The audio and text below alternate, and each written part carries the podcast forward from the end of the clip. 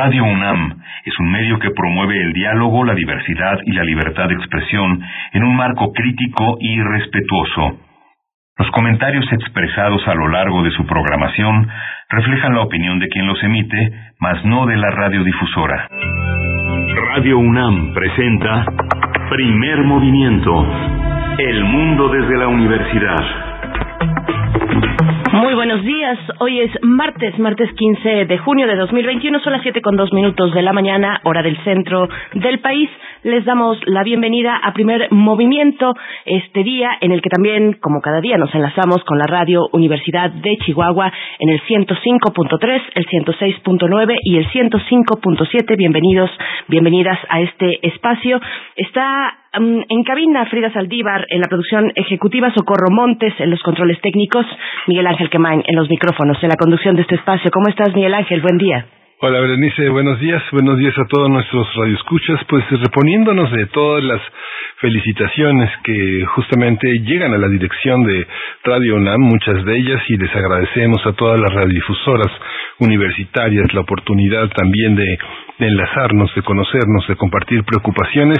Muchas gracias a todos los amigos, a los radioescuchas que felicitaron por este aniversario que es eh, muy importante para nosotros porque es un año más, pero también es un año plus, es un año en el que tenemos que dar mucho más de lo que de lo que tenemos. Eso en eso consiste el amor, dar eh, más de lo que uno tiene. Hoy tenemos un programa interesante porque está dedicado también al futuro, la energía verde y la eficiencia para el sector industrial, comercial y residencial. Vamos a tratar el tema con el ingeniero Eduardo Rincón Mejía. Es, él es ingeniero, doctor en ingeniería mecánica, profesor investigador de la Facultad de Ingeniería de la, de la Universidad Autónoma del Estado de México y del programa de energía de la Universidad Autónoma de la Ciudad de México. Va a estar también Omar Macera. Él es físico, doctor en energía y recursos naturales y es investigador del Instituto de Investigaciones de Ecosistemas y Sustentabilidad de la UNAM, Campus Morelia donde dirige el Grupo de Innovación Ecotecnológica y, de, Bioenergía. Coordina el Choster de Biocombustibles Sólidos también. Así es, y bueno, también tendremos la participación de Pablo Romo, miembro del Consejo Directivo de Serapaz, eh, Servicios y Asesoría para la Paz AC. Es también profesor, profesor de la Facultad de Ciencias Políticas y Sociales en la UNAM, en la materia de transformación positiva de conflictos, especialidad de negociación y gestión de conflictos políticos y sociales.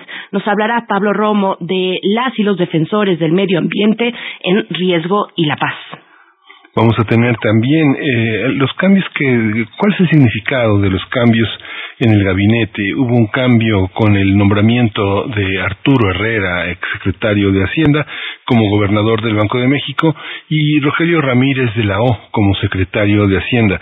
Este tema lo vamos a discutir, lo vamos a analizar con el doctor Santiago Capraro. Él es profesor de tiempo completo de la Facultad de Economía, investigador de la UNAM y miembro del Sistema Nacional de Investigadores. Para la nota internacional, la reunión del G7 que tuvo lugar el fin de semana, hablaremos de los detalles, de los planteamientos, por supuesto, eh, en torno a la emergencia sanitaria, muchos de ellos.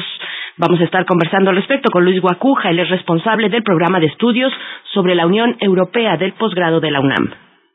Y vamos a lanzarnos un clavado a Etiopía. Vamos a hablar de la poesía y de la, y de la música en ese gran país africano.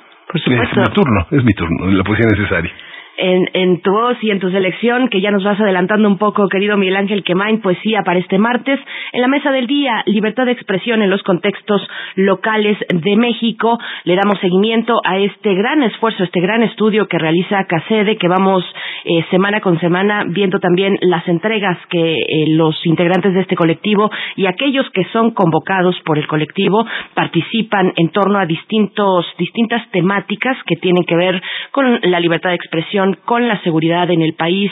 Vamos a estar conversando eh, al respecto con Adriana Andrea, Andrea Velasco, investigadora y especialista en libertad de expresión del colectivo CACEDE, y también con la licenciada Leonor Adriana Gómez Barreiro. Ella es periodista y defensora de derechos humanos en Coahuila. Vamos a ver de qué se trata en nuestra mesa del día. Y pues bueno, hoy que además el, el tema de la información, de los medios, de las maneras de comunicar, está en el primer orden de muchos fenómenos políticos que ocurren y que traspasan eh, nuestro país. Así es que, bueno, importante siempre tener la mirada sobre lo local en México y de eso estaremos conversando en nuestra mesa del día. Nos vamos en este momento con nuestro corte informativo sobre COVID-19. COVID-19. Ante la pandemia, sigamos informados. Radio UNAM. La Secretaría de Salud informó que el número de decesos por la enfermedad de la COVID-19 aumentó a 230.185 eh, lamentables fallecimientos. De acuerdo con el informe técnico que ofrecieron ayer las autoridades sanitarias, los casos estimados son 2.639.641, mientras que las dosis de las diferentes vacunas aplicadas contra COVID-19 ya suman 37.501.650. En información internacional, un estudio publicado ayer en la revista Nature confirmó que los anticuerpos generados por un contagio de SARS-CoV-2 continúan evolucionando durante un periodo de 6 a 12 meses y se potencian cuando la persona que sufrió la infección recibe la vacuna contra COVID-19. Sí, es un estudio que elaboró un equipo internacional de científicos que lidera el estadounidense Michael Nussenweig. Él es jefe del Laboratorio de Inmunología Molecular de la Universidad Rockefeller e investigador del Instituto Médico Howard Hughes. Sugiere que la vacunación aumentaría la inmunidad en quienes ya han padecido la enfermedad.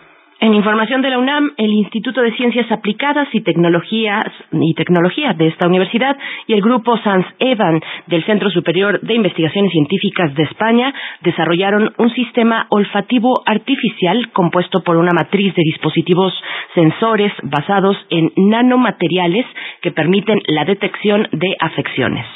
Con tan solo soplar en una nariz electrónica será suficiente para que un médico general sepa si la persona está sana o en una etapa inicial de algún padecimiento. Este dispositivo que cabe en la palma de una mano se ha utilizado de manera experimental en diagnóstico no invasivo de cáncer, asma, enfermedad pulmonar obstructiva crónica, el EPOC.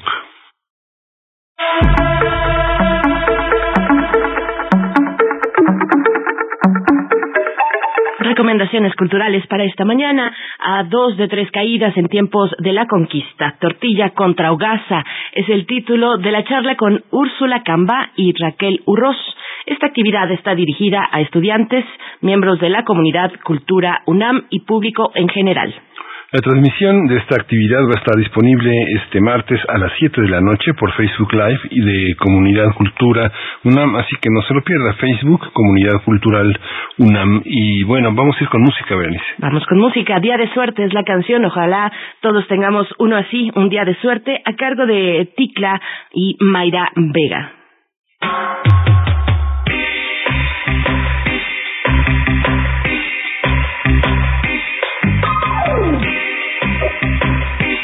Thank you.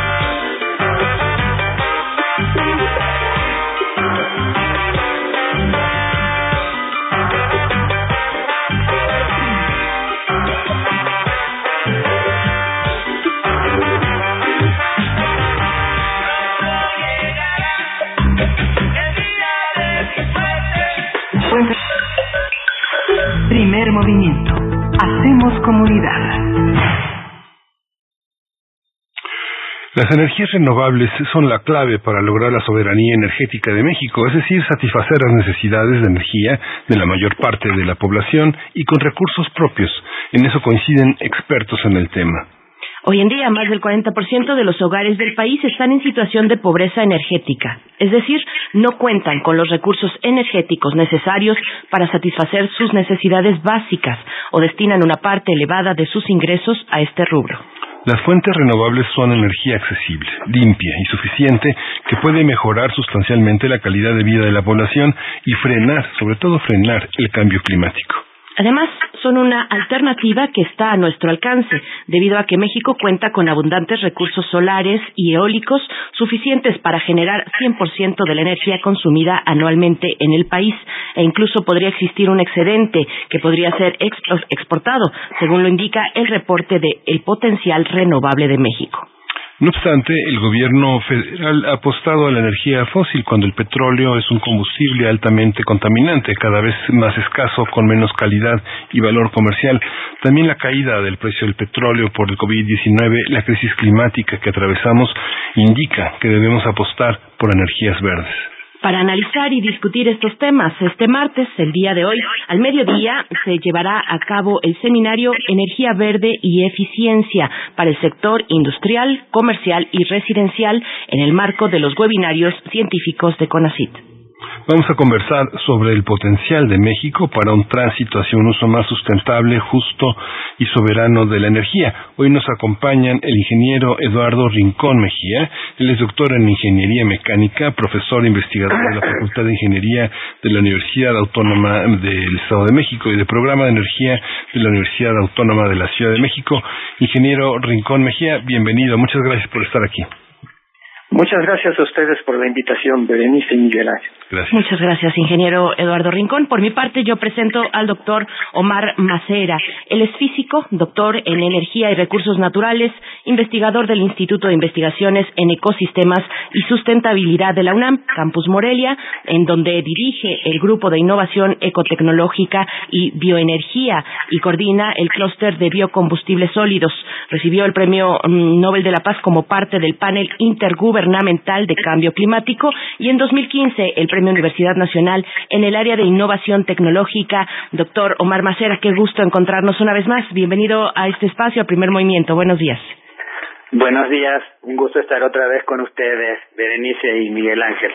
Muchas gracias, doctores. Hay una, por aquí han pasado, por esos micrófonos han pasado muchos especialistas que niegan la posibilidad de que haya un, una, una, un 100% de generación de energía este, verde que pueda sostener al país. Apuestan por un modelo híbrido. Sin embargo, en nuestra presentación se sostiene que es posible sostener al país sin energía fósil. Ingeniero Eduardo Rincón, ¿esto es posible? ¿Cómo, cómo, cómo tenemos que pensar este, esta posibilidad? ¿Calculando la energía o calculando los programas de gobierno que están por venir? Bueno, eh, primero tendríamos que eh, darnos cuenta de que aunque nos hemos considerado un país petrolero, en realidad tenemos muy poquitito del petróleo. Y eso lo pueden eh, preguntar a la Comisión Nacional de Hidrocarburos.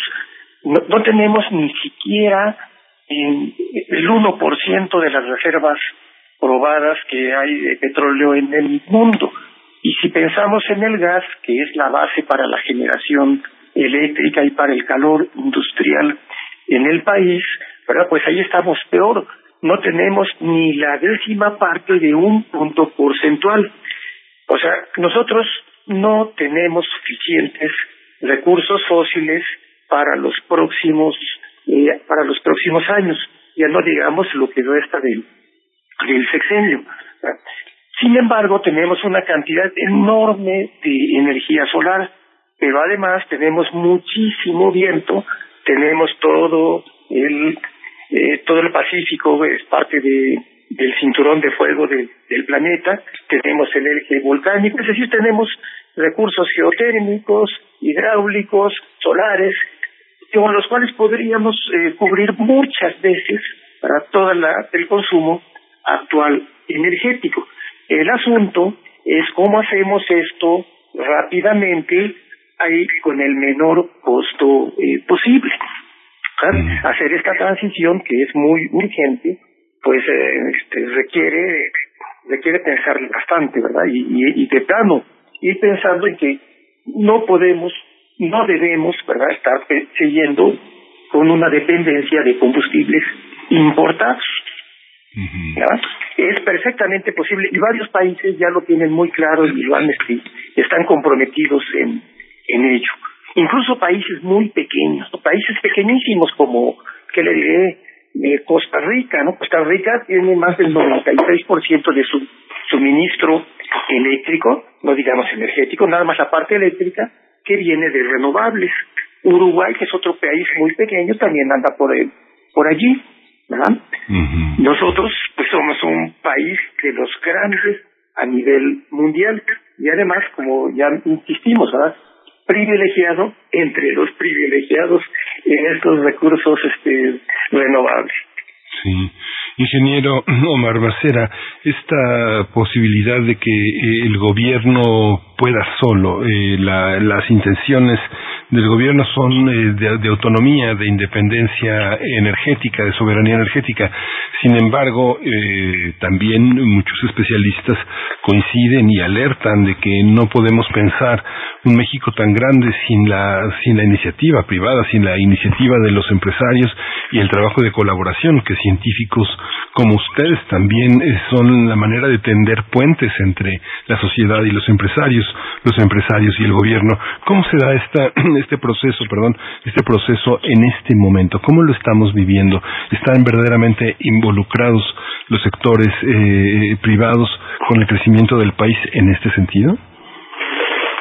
Bueno, mira, eh, creo que primero que nada hay que redondear un, poquito la, la idea, el, el, tema que es bastante complejo de, de la transición eh, energética justamente hacia los renovables, porque de ahí viene yo creo que también un poco el, el, el centro de este debate, ¿no? Entre energía, si todo va a ser estatal, eh, si todo va a ser privado en manos de grandes corporaciones, como era un poquito la idea de la, de la reforma energética, o si va a haber algún modelo en donde pueda haber un poco de participación de cada uno y en particular una participación mucho mayor de la sociedad civil a través de cooperativas, eh, eh, o sea, eh, formas sociales, ¿no? De, generar la energía, lo que se llama ahora democratizar la energía, de tal manera que los beneficios de la producción ya también no recaigan solamente en estos dos agentes, ¿no? O, grandes empresas o, o solamente el Estado. Pero para eso tenemos que tenemos que empezar por el punto central de este debate sobre la transición y efectivamente, como como dice eh, Eduardo, el eh, los recursos renovables en digamos, técnicamente son suficientes para, para cubrir la demanda. Sin embargo, el modelo que tenemos de consumo de energético es sumamente ineficiente, tanto en el país como, como en el mundo, y ni siquiera, como mencionaba Berenice al inicio, pues hay la 40% de la población que no tiene un, un acceso adecuado al, a la energía, ¿no? Entonces es un consumo ineficiente y además muy, muy inequitativo, ¿no? Algunos no tienen y otros consumen, desperdician enormes cantidades, ¿no? Entonces, la primera cosa que nosotros planteamos en este debate es, sí, una transición no solo es posible, es urgente a los renovables, pero primero, el primer paso más, el paso más importante inicial es decir cómo vamos a consumir esa energía. Y lo primero que tenemos que hacer es hacer un uso lo más eficiente posible de, de la misma, ¿no? Eso nos lleva a que podemos reducir 50% prácticamente el, el problema, ¿no? O sea, 50% de la energía que estamos consumiendo se, se desperdicia de muchas maneras. Entonces, eh, la primera cuestión cuando decimos, bueno, ¿qué nuevas energías vamos a poner? Pues es muy diferente si tú necesitas 40 o 50 plantas a solo si necesitas, por decir así, 20 o 25. No reduces el, el problema a la mitad, ¿no? Eh, eso se dice muy poco, lamentablemente, porque pues el debate está justamente metido en esta cuestión de hacer el crecimiento verde, ¿verdad? Seguimos con lo mismo, eh, seguimos el mismo patrón y lo único que hacemos es cambiar el eh, ahorita las fuentes de generación, ¿no? De las petroleras pasemos a, a grandes compañías que nos den la energía solar o eólica y nos olvidamos del resto, ¿no? Pero pues ese ese no es la idea no esa eh, por ahí no va el camino y, y, nos vamos a topar como lo ha dicho muchas veces el doctor Luca Ferrari en este en este programa con muchos obstáculos no y entonces bueno ya partiendo de esta del uso racional no del uso eficiente que es uno de los ejes que vamos a tocar justamente hoy en el webinario entonces eh, decimos ok pero quién lo va a generar quién va a generar esa energía y sobre todo para quién va a ser la energía y es donde entonces entre este debate que, si muy acertadamente me, me comenta Miguel Ángeles, ok, entonces va a ser solamente el Estado el que va a estar a cargo de esta, eh, de esta generación, de esta nueva, de la posibilidad que son al final de cuentas efectivamente muchos miles de, de millones de dólares que están en juego, va a ser las grandes compañías privadas, eh, como hasta ha pasado hasta ahora, ¿no? Incluso ya saben ustedes, ahora pasó con Shell o con Exxon, le están haciendo un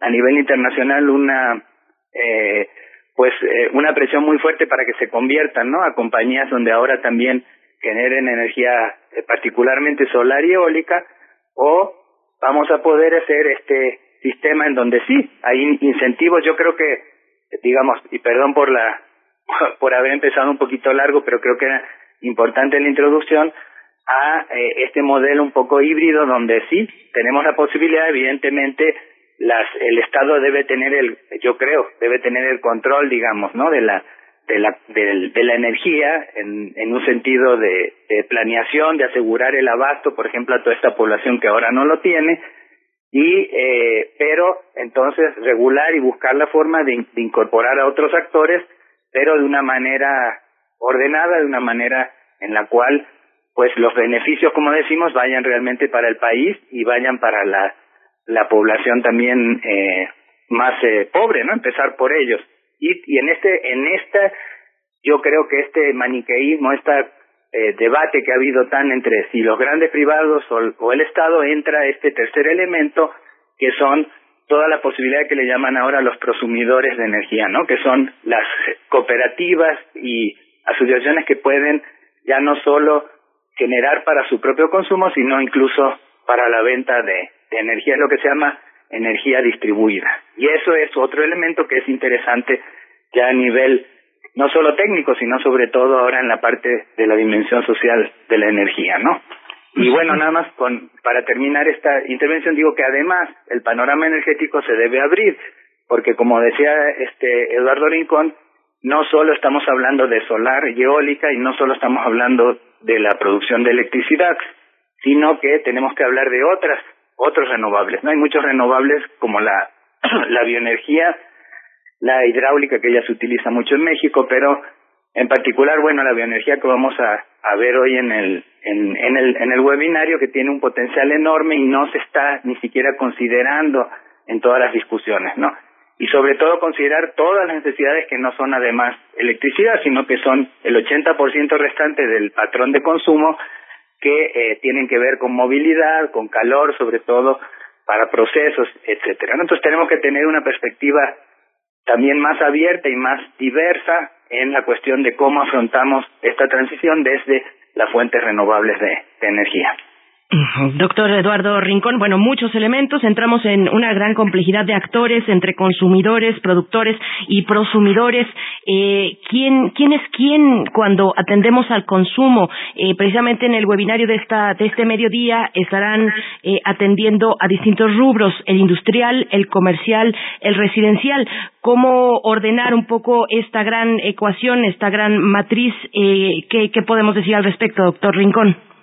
Bueno, eh, aquí tendríamos que aclarar cómo se está consumiendo finalmente la energía en el país. Es decir, los sectores, eh, los que mencionó, el sector, y el que no, el que no mencionó, que es el más energívoro de todos, que es el sector transporte, que también ya se ha tratado en un webinario, ¿verdad? pues es seguido por el sector industrial, luego el sector doméstico, tenemos el sector comercial y el último, el agropecuario, como sectores energéticos, perdón, sectores económicos que finalmente hacen el consumo de, la energía. Y fíjese que casi la mitad de la energía que se consume en el país va para el transporte, va, este, en forma de gasolinas que además son, son importadas. pues es que tenemos más de 40 millones de automóviles circulando diariamente, consumiendo más de 120 millones de litros de gasolina al día. Es una barbaridad, es insostenible, ¿verdad? Pero bueno, esa es la parte de transporte. En la parte de, la industria, pues la industria está consumiendo cerca de un 32% de la, de la energía. Y eh, más bien en, forma de calor, que lo que el tema del webinario de hoy, cerca de la tercera parte de la energía que se consume al final es en combustibles. Y esos combustibles pues siguen siendo predominantemente gas seco, eh, gas LP y algunos otros. Para todos estos mayoritariamente pues eh, eh, fósiles e importados. Por cierto, el consumo de leña es el, la fuente, digamos, renovable para que más que más se aprovecha o que más se utiliza, que más contribuye en el país. Pero esto es parte de, la pobreza energética que ha mencionado. Eh, hay muchísimos millones de paisanos que no tienen para electricidad, que no tienen para el gas LP y que pues van ahí a ver dónde consiguen algo de, de leña eh, que se consume de manera además poco sostenible, ¿verdad? Ese es este el problema pobreza en un país pletórico de energía solar y de energías renovables. Esa es una cosa que, que, que no debía, no debía ser, ¿verdad? Entonces, eh, en el webinario de hoy, lo que queremos orientarnos es, este, pues, en estos sectores, el industrial, el doméstico, el comercial, ¿verdad? ¿Cómo pueden utilizar de manera sostenible, porque estamos hablando de una transición energética, basada en la justicia y en la sostenibilidad. Y cuando hablamos de sostenibilidad, tenemos que pensar en la parte ambiental. Estamos respirando un aire este, muy tóxico en todas las ciudades, en todas las grandes ciudades del país, pero también del mundo. No es, un problema nada más nacional. Y respirar estos estos aires contaminados, pues nos acortan la vida, eh, nos matan por miles, por millones diría yo. Pero, pues, ¿de dónde viene este contaminante? Pues de quemar este, precisamente fósiles. ¿Lo podemos evitar? Sí, en gran medida. Aparte de, del, del asunto ambiental, pues ahora, ¿cómo lo hacemos de manera económica? ¿verdad? Cuando hablamos de sostenibilidad tenemos que ver la parte económica, tiene que ser algo sumamente rentable. Y el uso de la energía solar es de lo más rentable. Por ejemplo, en el sector residencial, la mayoría de nosotros seguimos quemando gas LP que nos reparten ahí en pipas apestosas, ¿verdad? que van tirando, van soltando gas al ambiente y que además cuesta una fortuna. Parece que cuesta más de 24 pesos, 25 pesos el kilogramo de gas LP. ¿verdad? Es una barbaridad. Yo, yo no estaba consciente de eso porque tengo más de 20 años aquí en Toluca, para que no consumo gas. No lo necesito en su humilde casa. Yo tengo 300 litros de agua casi hirviendo en Toluca con energía solar, con un sistema eh, que es comercial y que está aprobado desde hace muchas décadas. Pero cuando me dicen, oye, ¿y cómo cocinas? Pues también, cocino diariamente, aún en temporada de lluvia, con mis hornos solares. Esto es sumamente rentable. El que no tenga un calentador solar en su casa, ¿verdad? Pues está tirando dinero tremendamente. Pero además, de una manera muy poco eficiente, como mencionaba eh, Omar. El gas, por ejemplo, el gas LP le puede dar una temperatura cercana a los 1200, 1300 grados Celsius. Y lo estamos quemando para bañarnos con agua a 40 grados Celsius termodinámicamente es una es un gran error, es un gran desperdicio, es una gran ineficiencia, aparte de todas las emisiones y todos los riesgos que esto que esto ocasiona. Ahora, para el sector industrial, pues también podemos con sistemas solares o con biomasa alcanzar las temperaturas que sean necesarias en los procesos. La inmensa mayoría de los procesos este, industriales requieren temperaturas moderadas, es decir, temperaturas menores a 150 grados Celsius. La industria alimenticia, ¿verdad? Muchas, muchas de ellas. Y esas temperaturas son muy fácilmente asequibles con sistemas solares económicos, confiables, durables y además que puedan ser este, manufacturados eh, con tecnología eh, propia, con tecnología nacional. Esto además ocasiona pues fuentes de trabajo para nuestros ingenieros, para nuestros trabajadores, para nuestros obreros. O sea, la transición a la que en la que buscamos la transición justa, ¿verdad? se requiere pues un, un desplazamiento de toda la economía hacia una en muy bajas emisiones que garanticen pues la disminución de todos los problemas que ahora padecemos, pero que además se distribuyan equitativamente todos los beneficios que esta transición pueda traer. Actualmente, pues, unos cuantos son muy beneficiados y millones millones pues este son son están muy desfavorecidos y el 40% no solo desfavorecidos sino ya francamente en pobreza algo que tenemos tenemos que combatir inmediatamente. Y eso, eso, eso tienen estos webinarios que, de, de que estamos haciendo en transición. Claro. Doctor eh, Omar Macera, bueno, ¿cómo pensar con tantos elementos? ¿Cómo pensar el rumbo que, al que apunta el gobierno mexicano? La compra reciente de la refinería de Shell. Eh, se sostiene se sostiene este planteamiento eh, lo que muestra el gobierno mexicano si pensamos en los pronósticos de uso de combustibles fósiles para las las siguientes décadas en el planeta bueno es eso es una pregunta este interesante una pregunta eh, difícil también digamos. El lo que sí es un hecho por más yo soy he trabajado toda mi vida sobre justamente el uso sustentable de la energía y, y bueno buscando estas alternativas no sobre todo desde lo local del uso de los de los recursos renovables pero claro, México depende en un 90% todavía de los combustibles fósiles, ¿no? Entonces, sí no hay que ser, este, digamos, es imposible que de aquí a 20, 30 años no, el, eh, no se utilice, digamos, cero eh, recursos fósiles. Tenemos que ir en esa trayectoria y efectivamente, ¿no? Al 2050, 2040, tratar de eh, reducir, eh, ir, ir eliminando los fósiles, pero no se va a lograr de la, de la noche a la mañana. Entonces, de hecho, nosotros siempre hemos planteado como parte de este, del, Programa Nacional Estratégico de, de CONACIT, que es, digamos, el que engloba ¿no? Este, estos webinarios que se están eh, eh, realizando, está lo que le llamamos como el uso, el, el eh, digamos, la, el manejo del declive del petróleo, ¿no? Entonces, dentro de ese declive, que es natural, digamos, México ya pasó su, su pico del petróleo, pues bueno, tenemos que ver de qué manera eh, se van eh, se va utilizando este este recurso que, que no solo importante por la por la energía no el petróleo pues es la base de toda la industria petroquímica de los fertilizantes químicos o sea si se cae el petróleo pues ahora se cae toda la economía no entonces esa transición hay que pensarla muy con mucho cuidado y sí dentro de esto están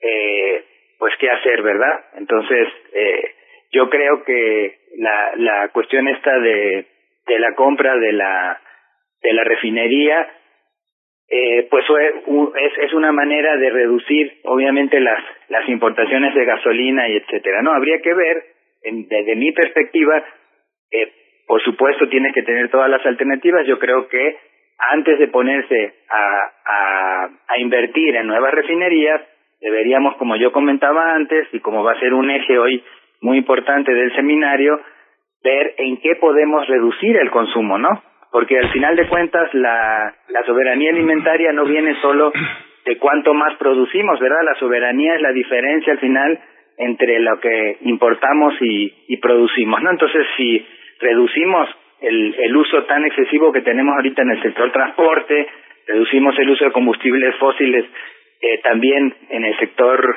industrial, ¿no? Que hay un uso tremendo eh, del, eh, de energía, más del 70% depende de, bueno, es uso para, para, para calor, digamos, en el sector industrial y se satisface con fuentes como el combustóleo y el gas natural, que es prácticamente todo importado, pues yo creo que es más importante dar el mensaje de eh, empezar a ahorrarlo, ¿no? Ahorremos el, el recurso, utilicemos el, eh, démosle mucho más importancia, por ejemplo, a la Comisión Nacional de Uso Eficiente y Ahorro de Energía, la CONUE, y, y luego vemos, ¿no? En dónde entonces son esas inversiones estratégicas. A mí me parece que el, el mensaje lamentablemente no está centrado en, en, en el petróleo solamente y no tanto en este esta sustentabilidad más, más eh, amplia, digamos, que es sí, usémoslo, usémoslo adecuadamente, pero empecemos por justamente, ¿no? A ver, ¿dónde podemos ahorrar y cómo podemos empezar a sustituirlo por otras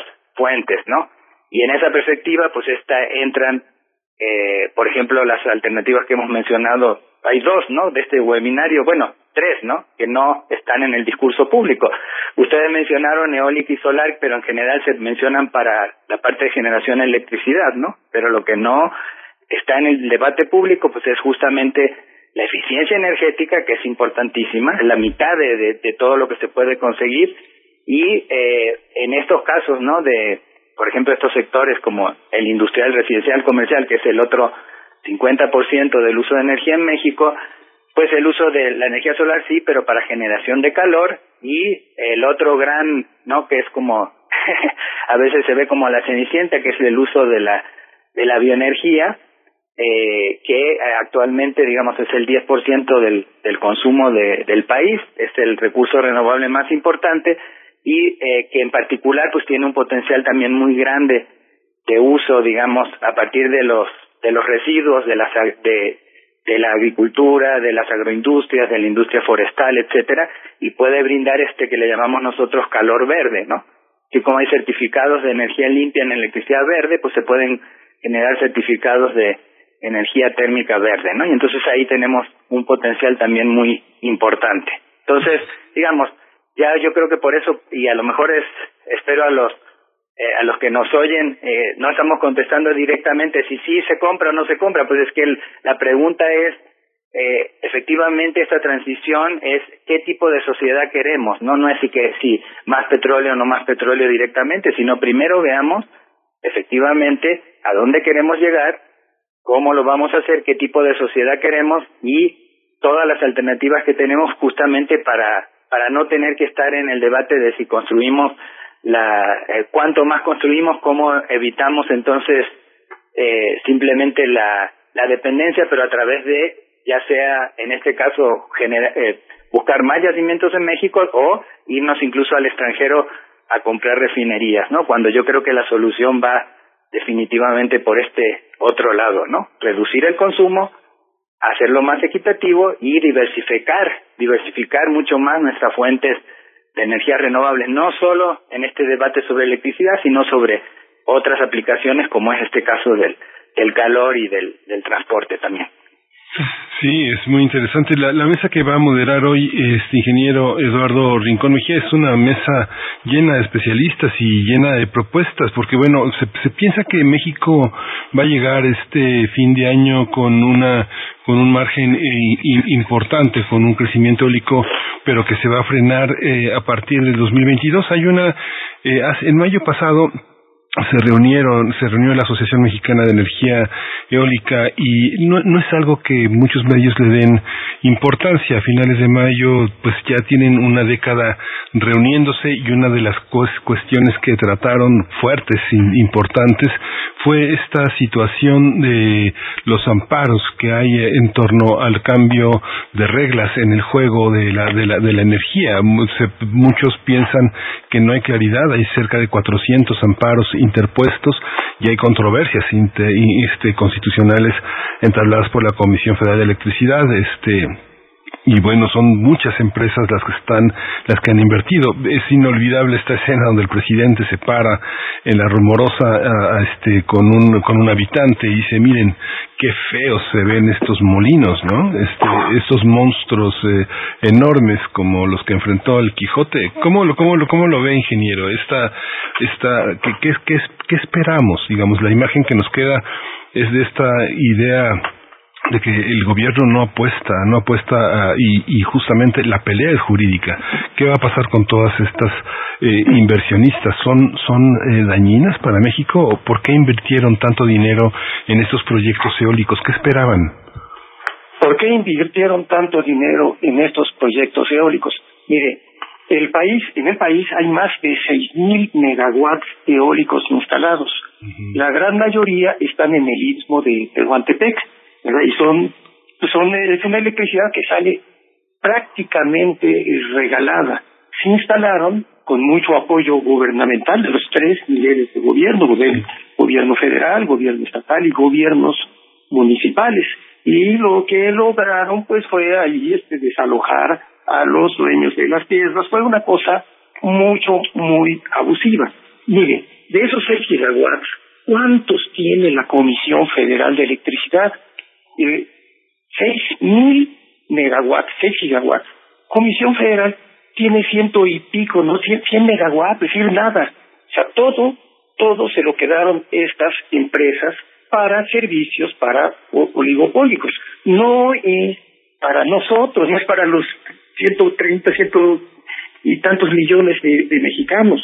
Es para FEMSA, es para Bimbo, es para Grupo México. Pero fue una cosa tremendamente abusiva. Yo lo que veo que está haciendo el gobierno no es que esté hablando mal de las que, que feo se vende, sino que está tratando de, de tener esa cosa tan, ese, ese procedimiento tan abusivo que se, que se hizo.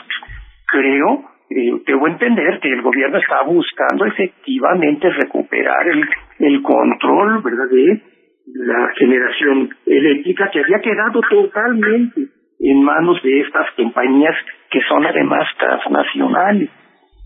Lo mismo que sucede con lo eólico estaba pasando con la energía, con las instalaciones fotovoltaicas. Tenemos también más de 5 gigawatts, o sea, 5 mil, 5 mil megawatts fotovoltaicos instalados en, más de 60 grandes parques. Pero esos parques también, este, pues, eh, instalados con, con esa reforma energética, ¿verdad? Que fue verdaderamente abusiva. ¿Qué va a pasar? México tiene que ir de los 6 gigawatts a 16. Esa era mi apuesta al principio de este sexenio. México debió haber hecho todo para irse a 16 gigawatts eólicos, 16 gigawatts fotovoltaicos y incrementar su capacidad este, o darle mantenimiento, que es finalmente lo único que va a hacer este, este gobierno, que le va a alcanzar a las grandes este, hidroeléctricas que son que está usando una tecnología de hace 50 años. Tiene Rodet, que lo está diciendo el mismo presidente. Hasta Barclays habla de eso, de que hay que cambiar esos rodetes que se instalaron en Malpaso. Eh, Malpaso es una es una hidroeléctrica que tiene más de 50 años en operación, ¿verdad? Eh, Chicoacén, que es la más grande que hay en el país, con mucho, ¿verdad? Pues es unos 10 años menos viejita, pero eh, darles un buen mantenimiento, pues para lograr aumentar el factor de planta y la energía que se produce con, con energía hidroeléctrica, que es muy limpia y que además el costo marginal para generar es, el más barato de todos, porque ya se invirtió, ya se amortizaron las inversiones de hace tantas décadas. No digo que la hidroeléctrica sea, sea lo mejor, no para nada. Este, no debía construirse ni una nueva gran hidroeléctrica. Tiene impactos ambientales mucho, muy negativos, pero las grandes que ya están las podemos utilizar porque además nos pueden servir para almacenar. Este, como, realmente se hace actualmente. Y eh, cubrir picos en, en, las, en las demandas. Eh, lo que alegan los opositores a las renovables es su eh, llamada intermitencia, que no garantizan potencia firme y que necesitan este, un respaldo fósil para poder suministrar una demanda que va variando a lo largo del día. Sin embargo, eso es algo que ya está resuelto técnicamente. Ya es hoy en día mucho más económico colocar una planta fotovoltaica o una eólica con eh, un pequeño o mediano respaldo eh, de almacenamiento, sea electroquímico, sea hidroeléctrico o de alguna otra, de otra forma, para que se pueda suministrar, para garantizar el suministro eléctrico las 24 horas del día. Es mucho más económico que andar eh, poniendo esas plantas de turbogás que consumen un gas que no tenemos, que es importado, y que haciendo cuentas son costosísimas. Es de lo más caro, eh, después de lo nuclear, que es impagable, claro. Entonces, eh, eso lo debemos ir tomando en cuenta. Mencionaba que, que la sostenibilidad tenía que pasar por la parte económica. Y ahora, hablando de economía, pues eh, meterle dinero a lo que va para abajo, pues es un tremendo riesgo. En economía le llamamos este estar invirtiendo en activos baratos, stranded assets, ¿verdad? activos que sufren cancelaciones prematuras o no anticipadas o evaluaciones a la baja, que se vuelve entonces algo que, que hemos ido. Ahora, la tendencia mundial, como bien decía al principio, lo más rentable, con mucho, es la energía de origen este, eléctrica fotovoltaica, con mucho. Lo, las plantas actualmente cuestan la décima parte de lo que costaban hace una década. Y hay fuertes este, razones para prever que esta caída en los precios va a seguir manteniéndose por los próximos 10 años. Los sistemas de renovables se vuelven cada vez más baratos, más eficientes, más durables. Y esto ya lo han visto las mismas empresas energéticas que quieren ahora transitar hacia renovables, pero seguir con más de lo mismo. Es decir, una especie de, capitalismo agandallante, pero ahora post petróleo. No, nosotros queremos que toda la ciudadanía, la gente que nos esté escuchando, tenga bien claro que no necesita que vengan transnacionales, que vengan eh, italianos, españoles, chinos, para suministrarnos electricidad, para suministrarnos eh, gas, para calentarnos, cuando podemos inmediatamente colocar si no tenemos todavía nuestro calentador solar, podemos generar nuestra propia energía eléctrica con unos pequeñitos paneles fotovoltaicos. Eso lo hacemos eh, su servidor y muchos colegas más. Y haciendo cuentas, pues, este, es sumamente, ha sido algo sumamente rentable y lo tiene que ser para, para todo el mundo. La cosa es cómo adquirimos un, un, un calentador, cómo adquirimos un sistema fotovoltaico para nuestro uso eh, doméstico y cómo lo este, cómo, cómo nos lo financiamos ¿no? si tenemos eh, ingresos eh, limitados. Bueno pues hay esquemas para eso. Pero lo peor sería pedir un préstamo bancario ¿no? donde pagas unos intereses eh, tremendos pero mira usted instale su calentador solar hoy y mañana ya está ahorrando una cantidad tan grande de dinero que al, en menos de dos años ya está bien probado el asunto, ya recuperó lo que gastó y el sistema le va a durar otros 10, 15 años.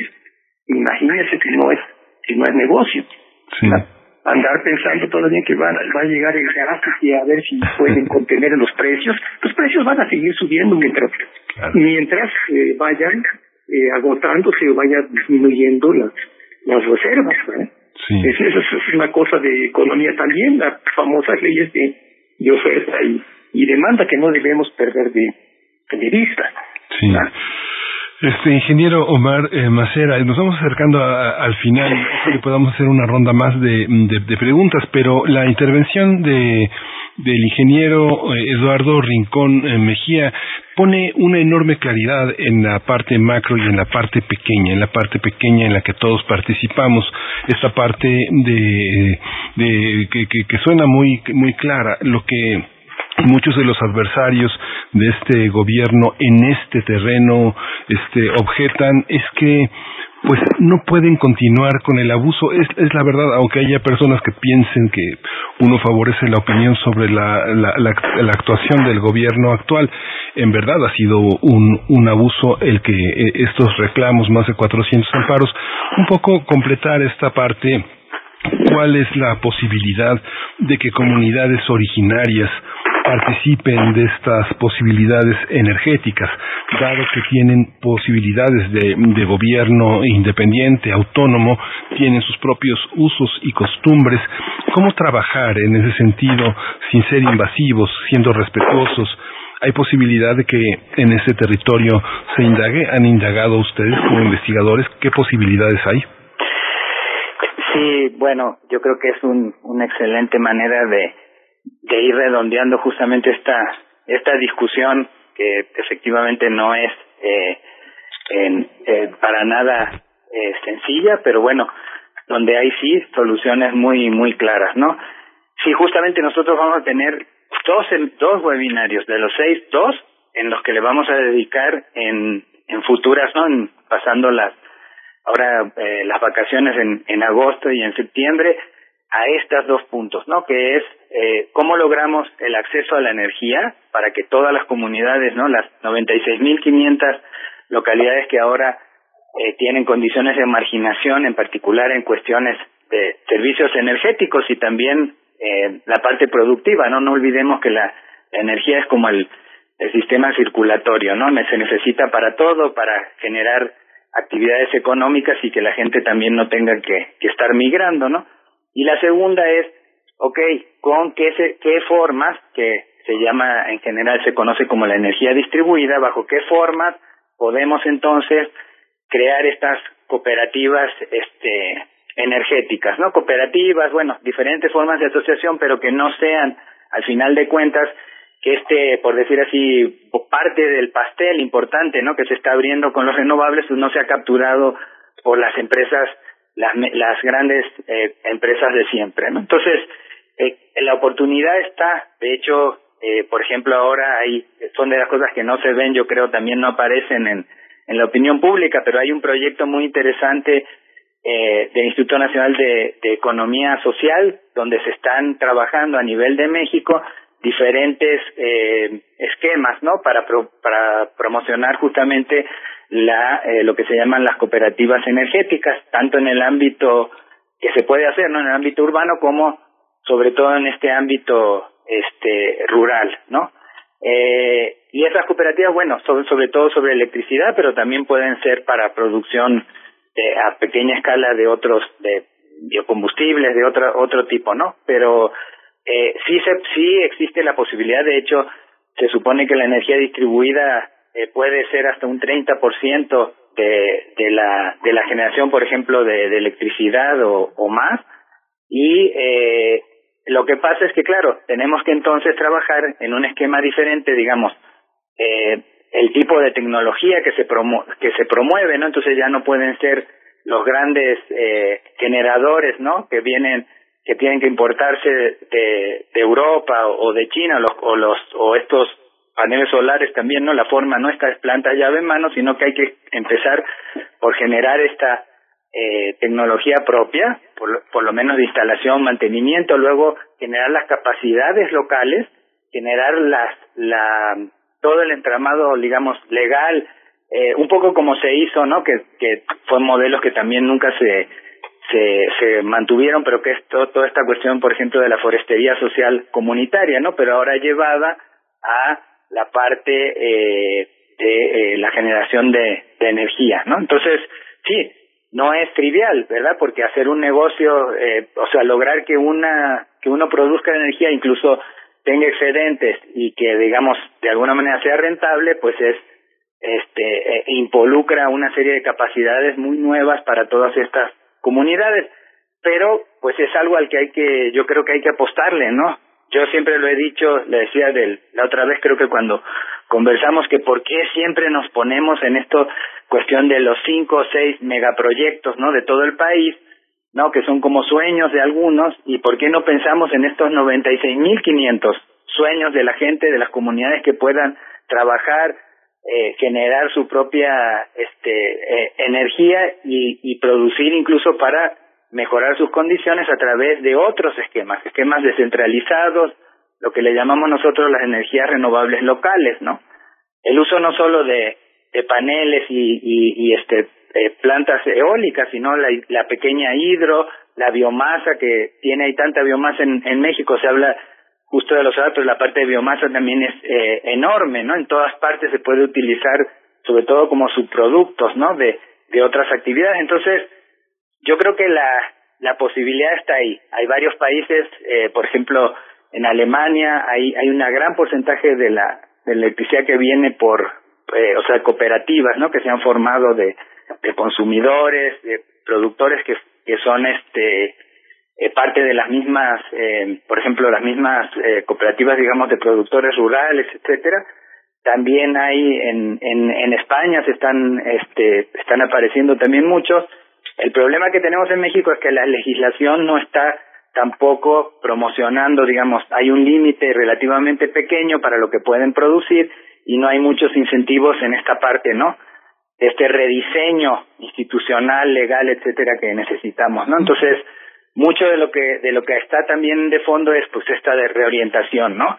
Desde la parte científica, ¿no? De los que estamos trabajando, de pensar y ver a la pequeña, a la, a la mediana escala en como posibilidades de hacer cosas diferentes que involucra estos enfoques transdisciplinarios, ¿no? Trabajar ya no solo con el la mejor eh, planta, sino realmente en un esquema, ¿no? Cómo trabajar, cómo eh, trabajar ya en conjunto de manera participativa con las comunidades y también obviamente a nivel de política pública y mostrar que ahí ahí es donde hay un potencial enorme que nos puede romper esta disyuntiva de que si petróleo nacional o eh, renovables este vía corporaciones transnacionales. No no no no va por ahí la cosa no hay que romper ese discurso y esta forma que nosotros estamos procesando y que creo que debería estar mucho más eh, hay este eh, por ahí puede puede ir no de hecho les les recomiendo un hay un este documental muy bonito que se llama Energía de los pueblos. Y ahí documentan cómo en diferentes tipos de comunidades por ejemplo este en Cuetzalan no por ejemplo han han eh, hay cooperativas donde ya empiezan a trabajar en esta cuestión de eh, organizarse para hacer cooperativas de energía pues, pues de verdad les agradecemos a ambos muy, muy valiosa esta participación. Eh, además, como preámbulo del webinario del día de hoy a las 12 del día, hoy martes 15 de junio, el webinario que es el tercer seminario Energía Verde y Eficiencia para el sector industrial, comercial y residencial en el marco de los webinarios científicos de CONACYT y del Programa Nacional Estratégico Energía y Cambio Climático. Muchas gracias en verdad, eh, doctor eh, ingeniero Eduardo Rincón Mejía, profesor investigador de la Facultad de Ingeniería de la Autónoma del Estado de México. Muchas gracias por esta participación. Gracias a ustedes una vez más y a todo el auditorio. Gracias. Igualmente, doctor eh, Omar Macera, investigador del Instituto de Investigaciones en Ecosistemas y Sustentabilidad de la UNAM, Campus eh, Morelia. Muchísimas gracias por esto. Gracias, gracias. Un gusto estar con ustedes como siempre. Gracias. Hasta luego. las 8 y nos despedimos de la Radio Universidad de Chihuahua. Nos escuchamos mañana de 6 a 7 de la mañana, de 7 a 8 en el horario de la Ciudad de México. Siga con nosotros, siga aquí en Radio NAM, continúe en primer movimiento. Así es, nos vamos a ir con música. Creo que nos vamos a ir con algo de música para cerrar esta hora, para despedir a Chihuahua. Emisísira, eh, y Evigi es la, eh, quienes están a cargo de esta canción que se titula Libre.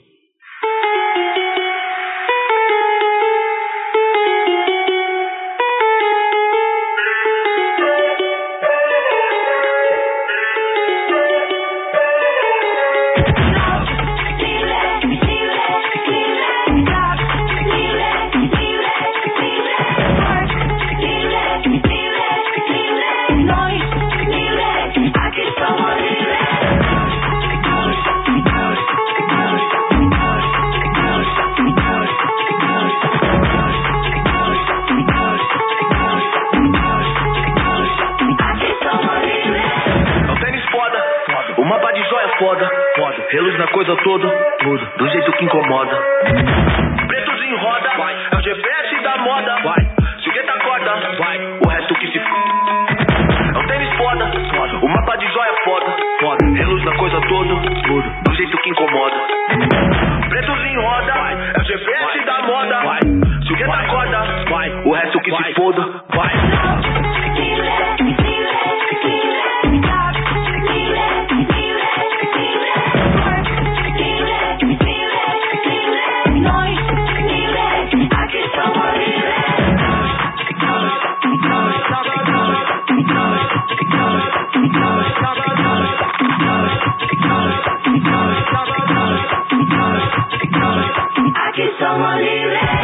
Everyone can run. run. Let them bum bum bum. bum. Shine like diamond like sun. Like sun. Explode like thunder like gun. Uh-huh. These are on roots. Sopela, sopela, sopela. Big beat is contagious. Secuela, secuela, secuela. Living forever like Mandela, Mandela, Mandela. There is no discussion. Favela, favela, favela. There is no discussion. Favela, favela, favela. There is no discussion. Favela, favela, favela. There is no discussion. Favela, favela, favela. There is no discussion. Favela, favela, favela.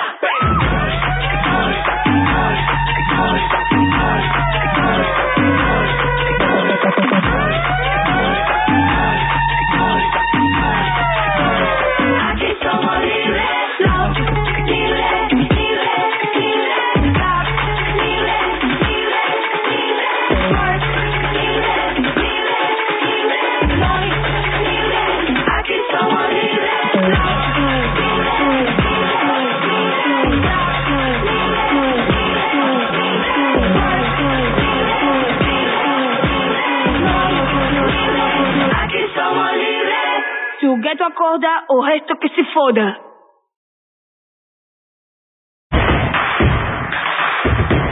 Encuentra la música de primer movimiento día a día en el Spotify de Radio UNAM y agréganos a tus favoritos.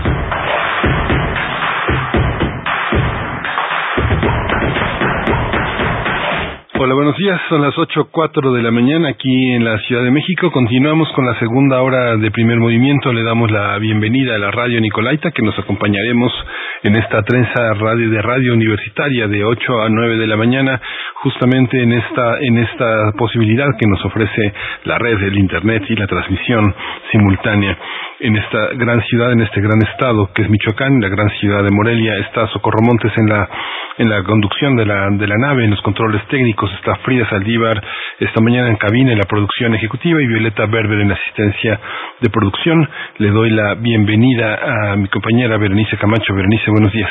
Muy buenos días, querido Miguel Ángel Quemain. Bienvenidos, bienvenidas quienes nos escuchan y sintonizan desde Morelia, desde cualquier lugar a través de nuestros dispositivos digitales, espacios digitales y plataformas que transmiten a su vez en streaming esta señal de radio pública y radio universitaria, Radio UNAM. Estamos en primer movimiento en esta hora de la mañana, a las ocho con cinco minutos, hora del centro. Bueno, estaba mientras el corte, eh, pues leyendo los comentarios de la audiencia muy interesantes.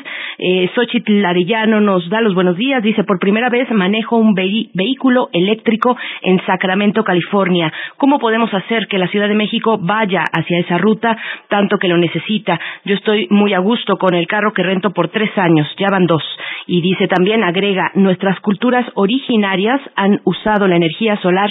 Ellos saben ellos saben, hablar con los abuelos es lo que recomienda Xochitl Arellano. Igualmente, Re Guillermo dice el uso de energías renovables no se trata de inteligencia, es economía, debe ser progresiva y tener una base económica propia que la sustente. Forzar inversión pública o privada en tres años lleva a mayor endeudamiento y a depender de empresarios, prestamistas, ampones.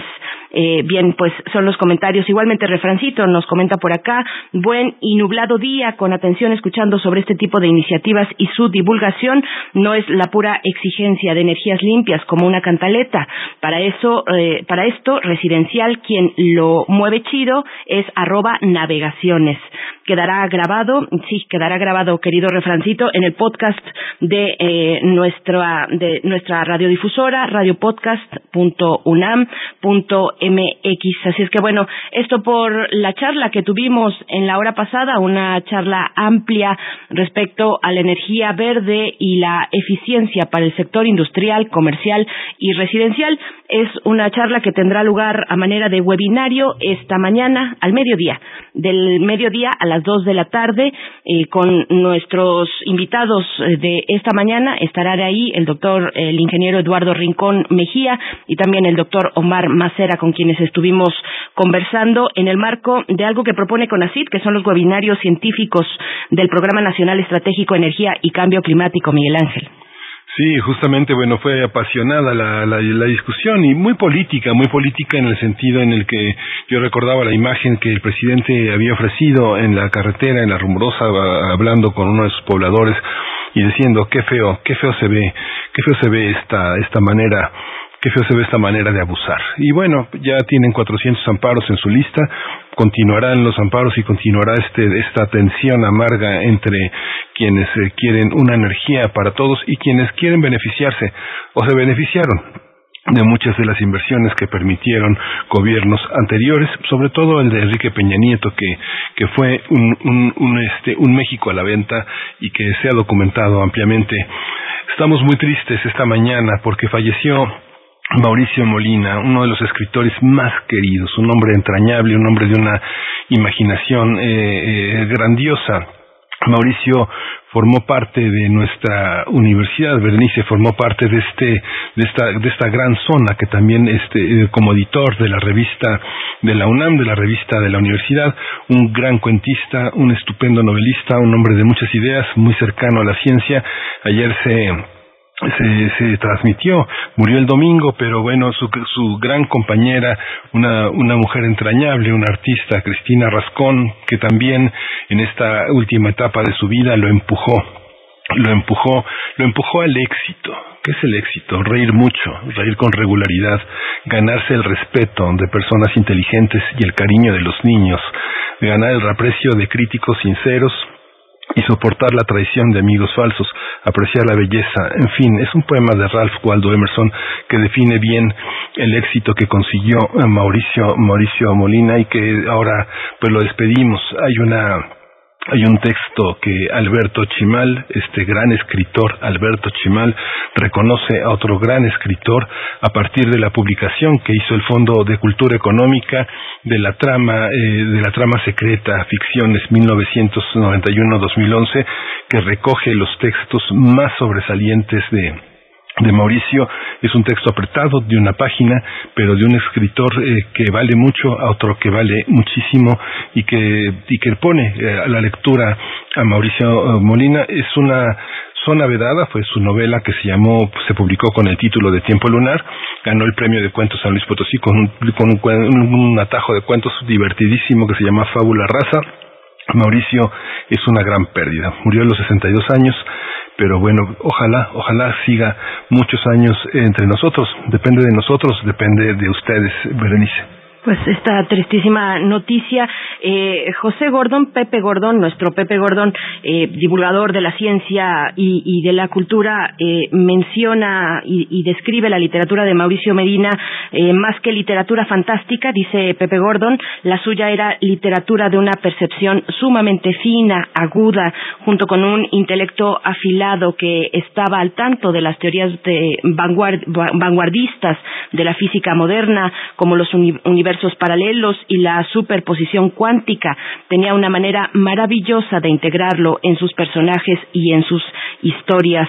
Así es que, bueno, este, esta despedida, este adiós, que la jornada desde la jornada eh, pues lo se retoma con el, la colaboración con los comentarios pues de distintos escritores. Ya hablabas de, de Chimal eh, está Pepe Gordon en fin bueno ahí eh, ojalá tengamos oportunidad de compartirlo también en nuestras redes sociales. Que en paz descanse Mauricio Molina y el Ángel. Sí en el Facebook de Cristina de Cristina Rascón que pues es una estupenda divulgadora es una es una escritora que ha implementado cursos, encuentros, pues se dan cita una enorme cantidad de amigos, de escritores, todos los que eh, tuvimos el privilegio, la oportunidad de convivir con este gran amigo, con este gran maestro y que Cristina eh, fue fue su pareja, pero en realidad es una sociedad de creadores, es una es un es un trabajo que, que, que hicieron para proponer talleres, para proponer cursos, escuchar a Mauricio, hay muchos de esos elementos en YouTube, en esta, en esta plataforma, y que, bueno, es muy, es muy interesante escuchar. Presentó en la Feria Internacional del Libro de la Ciudad de Nueva York, le encantaba conocer Nueva York y tardó mucho para conocer Nueva York, pero finalmente llegó a Nueva York para presentar una antología virtual literaria y bueno este es, es, una edición de tres minutos pero es delicioso escuchar eh, a Mauricio Molina leer su propia obra un hombre pues generosísimo divertido. Perdemos perdemos muchísimo con su ausencia la verdad. Así es así es Miguel Ángel. Bueno pues Eh, después de esta de esta noticia, triste noticia, vamos vamos con nuestra segunda hora con este espacio en el que tendremos nuestra nota nacional. A continuación, una charla con el doctor Santiago Capraro, profesor de tiempo completo de la Facultad de Economía, investigador de la UNAM, miembro del SNI, para hablar de los cambios en el gabinete, los recientes nombramientos que ha hecho el Ejecutivo Federal. Eh, vamos a ver, eh, pues de qué de qué se trata, cómo se perfilan, cómo se lee desde un especialista como el doctor Capraro Praro, pues este movimiento para el Banco eh, de México y, y, también para la Secretaría de Hacienda. Así es que, bueno, querido Miguel Ángel, si no tienes otra cuestión, nos vamos directo. Primer movimiento. Hacemos comunidad. Nota Nacional. Los cambios en el gabinete. El presidente López Obrador anunció que propondrá ante el Senado a Arturo Herrera, actual titular de Hacienda, como gobernador del Banco de México, y su lugar será ocupado por Rogelio Ramírez de la O, el principal asesor económico del Ejecutivo. Mediante un video transmitido en redes sociales, dijo el presidente que el adelanto de estos nombramientos obedece a que no buscaría que Alejandro Díaz de León, actual gobernador del Banco Central, repitiera en el cargo. Vamos a recordar que a finales de mayo el mandatario había adelantado que no propondría a Alejandro Díaz de León para un segundo mandato. En su lugar dijo que llegaría un economista con un perfil más social y humanitario. Así que los recientes cambios anunciados en la Secretaría de Hacienda y el Banco de México ayudarán a mantener la, política económica, dijo así el presidente. Sobre Herrera destacó que es una persona seria, responsable, un buen economista, mientras que sobre Delao comentó que es un economista egresado de la UNAM con doctorado en Cambridge en economía. En unos meses, Arturo Herrera renunciará a su cargo, aunque será hasta 2022 cuando pueda asumir el encargo como gobernador de Banjico. En tanto, de la O estará a cargo de la elaboración del presupuesto para 2022. Vamos a conversar sobre los cambios en la Secretaría de Hacienda y el Banco de México, sus implicaciones, sus consecuencias, y nos acompaña el doctor Santiago Capraro, profesor de tiempo completo en la Facultad de Economía, investigador de la UNAM y miembro del Sistema Nacional de Investigadores. Doctor eh, Capraro, muchos, eh, mucho gusto de tenerlo aquí en primer movimiento. Buenos días. ¿Qué tal? ¿Cómo les va? El gusto es mío. Eh, deseo buenos días a, a ti y a, y a Berenice y a todos los que están escuchando. Igualmente, doctor Santiago Capraro, qué gusto eh, contar con esta participación en esta mañana. Pues bueno, ¿cómo leer este movimiento del Ejecutivo Federal? ¿Quiénes son en sus perfiles profesionales, eh, si tuviéramos que hacer una configuración del el grupo al que pertenecen en términos de los que conocen de economía, del eh, elemento financiero también? ¿Cómo, ¿Cómo leer estos movimientos? Bueno, es interesante la, la pregunta porque son las dos posiciones fundamentales para manejar la macroeconomía de, de la nación. Eh, hay que tener en cuenta que a partir de las acciones que tomen estas eh, dos personas van a delinear cuáles van a ser los eh, las consecuencias económicas de las acciones que tome el, el gobierno. Entonces, si empezamos por eh, por Arturo Herrera, bueno, Arturo Herrera eh, ha sido muy cercano a la administración, al, presidente desde eh, sus inicios en la política y además en particular con la experiencia que, tuvo AMLO en la Ciudad de, de México. Fue subsecretario cuando inició eh, el sexenio y se convirtió en secretario de Hacienda. Aquí lo, lo importante es lo que nos deja Arturo Herrera no tanto um, su visión ideológica, porque eso es, eso es interesante eh, cuando repasemos también el, el currículum o, la experiencia de, de, Rogelio Ramírez de la O, sino que lo, lo, importante no es lo que piensen, es importante lo que piensen, pero lo, lo fundamental es lo que han hecho. ¿sí?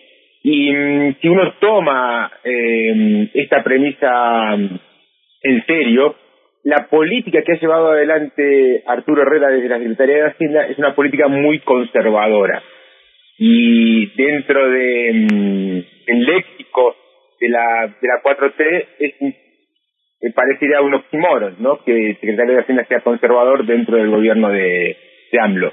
Pero eh, esto lo debemos entender en términos de la administración de el, del Estado y en particular de los resultados de, lo, de los resultados que este tipo de acciones se reflejan en eh, en los resultados que se obtienen en el balance eh, primario de eh, los gastos federales. Y claramente en el periodo eh, en el periodo en, el, en lo que va del sexenio sí se ha procurado eh, mejorar la administración del gasto pero manteniendo realmente el, el nivel del gasto. Y aquí hay que tener en cuenta también que uno puede ser muy crítico con los resultados obtenidos pero eh, lo que debemos considerar es que el gobierno de, de AMLO que empieza eh, en diciembre del 2018, solamente tuvo un año de normalidad,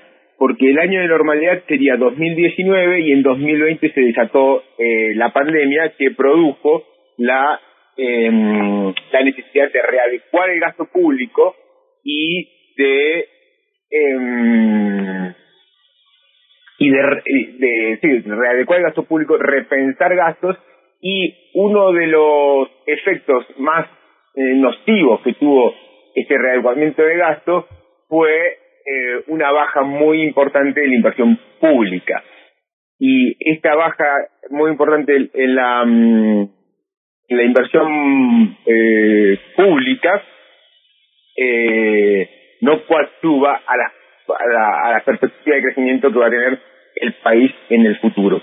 Entonces, eh, en resumidas eh, cuentas, la, la, el, los resultados que nos deja Herrera es una administración eh, ordenada, pero eh, mantiene, ¿sí? mantiene las taras, mantiene el anclaje a eh, a las a, a, a, las prácticas que ha tenido Hacienda en los últimos 20 años, de tener una administración responsable sin preocuparse por las consecuencias que tiene el gasto en el crecimiento económico.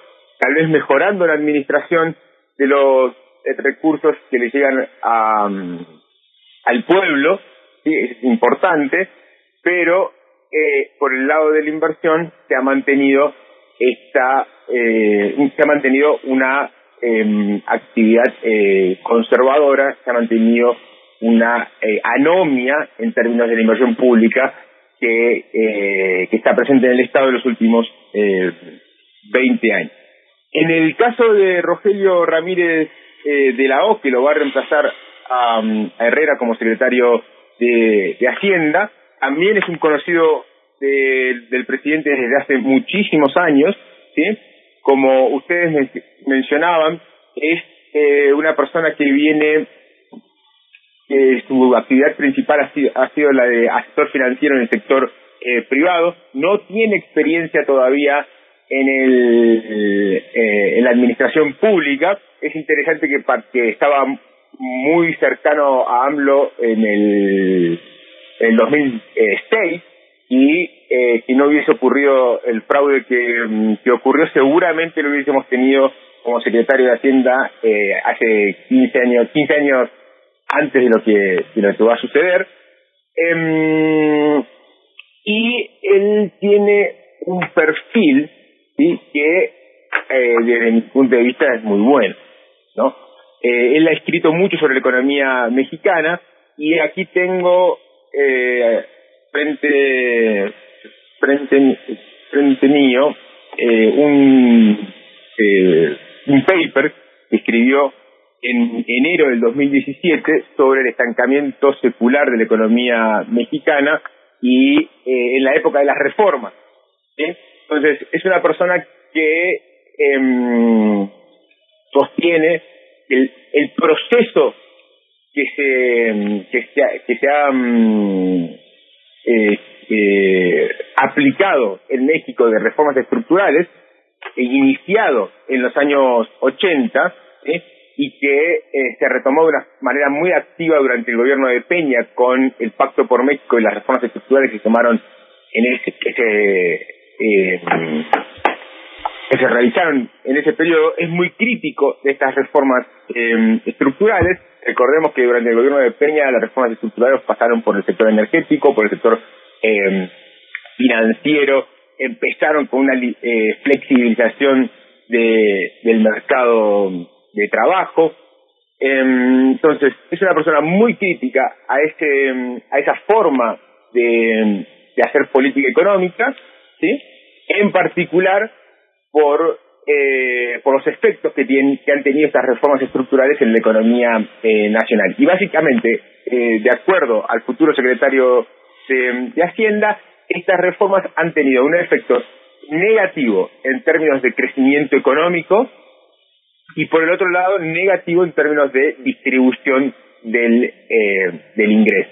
Es decir, uno podría afirmar que eh, esta, esta, esta manera de, de ver la, mm, el funcionamiento, o sea, que la, que la manera de ser eficiente a la, economía es a través de reformas estructurales, manteniendo una administración eh, conservadora de, del balance público para eh, Rogelio Ramírez de la O ha tenido un efecto muy negativo en la economía mm, eh, nacional, en términos de crecimiento y en términos de distribución del ingreso. Por lo tanto, uno esperaría, uno esperaría que cuando llegue a la, a la, a la Secretaría cambie el rumbo de la macroeconomía. ¿En qué sentido? En un, un, sentido muy específico y que es muy necesario para, para el país, que es eh, el incremento de la inversión pública. Uno podría estar eh, sesgado a, a pensar que eh, la inversión pública se ha mantenido porque a pesar de la de la pandemia se ha mantenido el gasto en las principales eh, los principales proyectos eh, que tiene este gobierno como eh, la refinería en Dos Bocas, el aeropuerto, el tren Maya, etcétera. Sin embargo, la inversión pública eh, ha disminuido en el en el sexenio, ¿sí? Y eso lo podemos eh, observar en las cuentas eh, nacionales. Entonces, yo creo que eh, de acuerdo al escrito, de acuerdo a lo que ha escrito Ramírez eh, de la O, deberíamos esperar una administración de la Secretaría de Hacienda de una forma diferente a lo que ha, a lo que se ha hecho hasta la hasta la actualidad. Es decir, eh, partiendo de que el, la, el primer eh, la primera mitad del, gobierno de, AMLO va a estar signado por la por las consecuencias económicas de la pandemia. La, la esperanza está puesta que en la segunda mitad del, del sexenio eh, se puedan revertir esas consecuencias económicas de la pandemia y poder establecer las bases para el despegue de la economía nacional que ha estado estancada en los últimos eh, 40 años. Ahora bien, por el lado de la llegada de Arturo Herrera al Banco de México, de acuerdo a lo que ha salido en la prensa, no deberíamos esperar un gran cambio, ¿sí? No deberíamos esperar un gran cambio. ¿En qué sentido? En el sentido de que el, la preocupación del Banco de México ha sido mantener estable el poder adquisitivo de la moneda. Eso el Banco de México lo entiende como mantener una tasa de inflación del 3 más menos 1 eh, por ciento. Si la inflación se pasa de ese número, aumentar eh, la tasa de, de interés. Eh, y eh, Arturo Herrera eh, lo que ha mencionado en, en, los, en, en los medios es que se va a mantener esa política, se va a mantener esa, esa forma de ver la, el accionar del Banco, del Banco de México, por lo tanto, no deberíamos ver un gran eh, cambio en, en esta, en el accionar de esta importante institución de, del país. Entonces, resumiendo, a resumidas cuentas, para una primera intervención, eh, la llegada de Rogelio Ramírez de la O genera expectativas, las mismas expectativas que generó Arturo Herrera, ¿sí? Eh, porque son una persona que tiene una, una visión diferente a, a, a los secretarios de Hacienda que hemos tenido en los en las administraciones pasadas eh, y la eh, pero la experiencia nos dice que la llegada de Arturo Herrera al Banco de México no deberíamos esperar ningún cambio debido a que cuando fue secretario de Hacienda fue bastante conservador su, su accionar. Eh, doctor, hay una hay una parte que bueno, el eh, Arturo Herrera llega a administrar el a, poner en armonía las, los, los, daños del neoliberalismo, de alguna manera es vigilar este proceso, pero bueno, eh, lo que uno lo que uno ve en la Secretaría de Hacienda, digamos, uno puede pensar con todo derecho que es una política conservadora porque uno se da cuenta de las trayectorias, cómo se forman los cómo se han formado desde los años 90 los funcionarios que han atravesado esa, ese lugar. Hay una, en la Secretaría de Hacienda hay casi un sótano técnico de, de este, de instrumentadores que operan el, el, el presupuesto. En esta emergencia sanitaria hubo mucha oportunidad de redirigir en esta, con este permiso que dio la pandemia muchos recursos al sector educativo, al sector salud y a ciertos sectores sociales de participación y de, y de, y de colectivos. Pero sin embargo, por ejemplo, uno ve eh, esta acusación tan fuerte hacia Alejandro Díaz de León que, que finalmente si uno ve el perfil de, eh, de Alejandro, que fue un funcionario ejemplar para, para administraciones como la de, la de Felipe Calderón y para la de Enrique Peña Nieto, fue titular de la unidad de crédito público de la Secretaría de Hacienda y Crédito Público, que justamente es una de las unidades que administran estos sótanos, que es la inercia es la inercia de la Secretaría de Hacienda hacia la programación de las distintas secretarías. Y luego ya como titular del Banco de México, hay que recordar que el presidente lo, lo, lo condena porque justamente compra sobre precios eh, la, la, la, venta chatarra que hicieron con esta operación corrupta y que dice que a pesar de que era una operación técnica, debió haber dicho no, si hubiera sido una persona honesta y que es depositario pues de toda la desconfianza de este programa contra la corrupción. ¿Cómo pensar la Secretaría de Hacienda este ¿qué, qué es lo que lo, la podría hacer liberal, si uno ve que la contienda legislativa contra el presupuesto que ofrece siempre la Secretaría de Hacienda, el proyecto de ingresos y el proyecto de egresos viene del gobierno, pero también hay un proyecto que traen los propios legisladores, aunque en esta eh, eh, administración sean mayoría, ¿qué es lo que haría más moderna la Secretaría de Hacienda? Eh, la inversión, ya hay proyectos de inversión, lo social, lo, este, lo, lo humanitario, lo educativo, ¿cómo lo ve usted, doctor?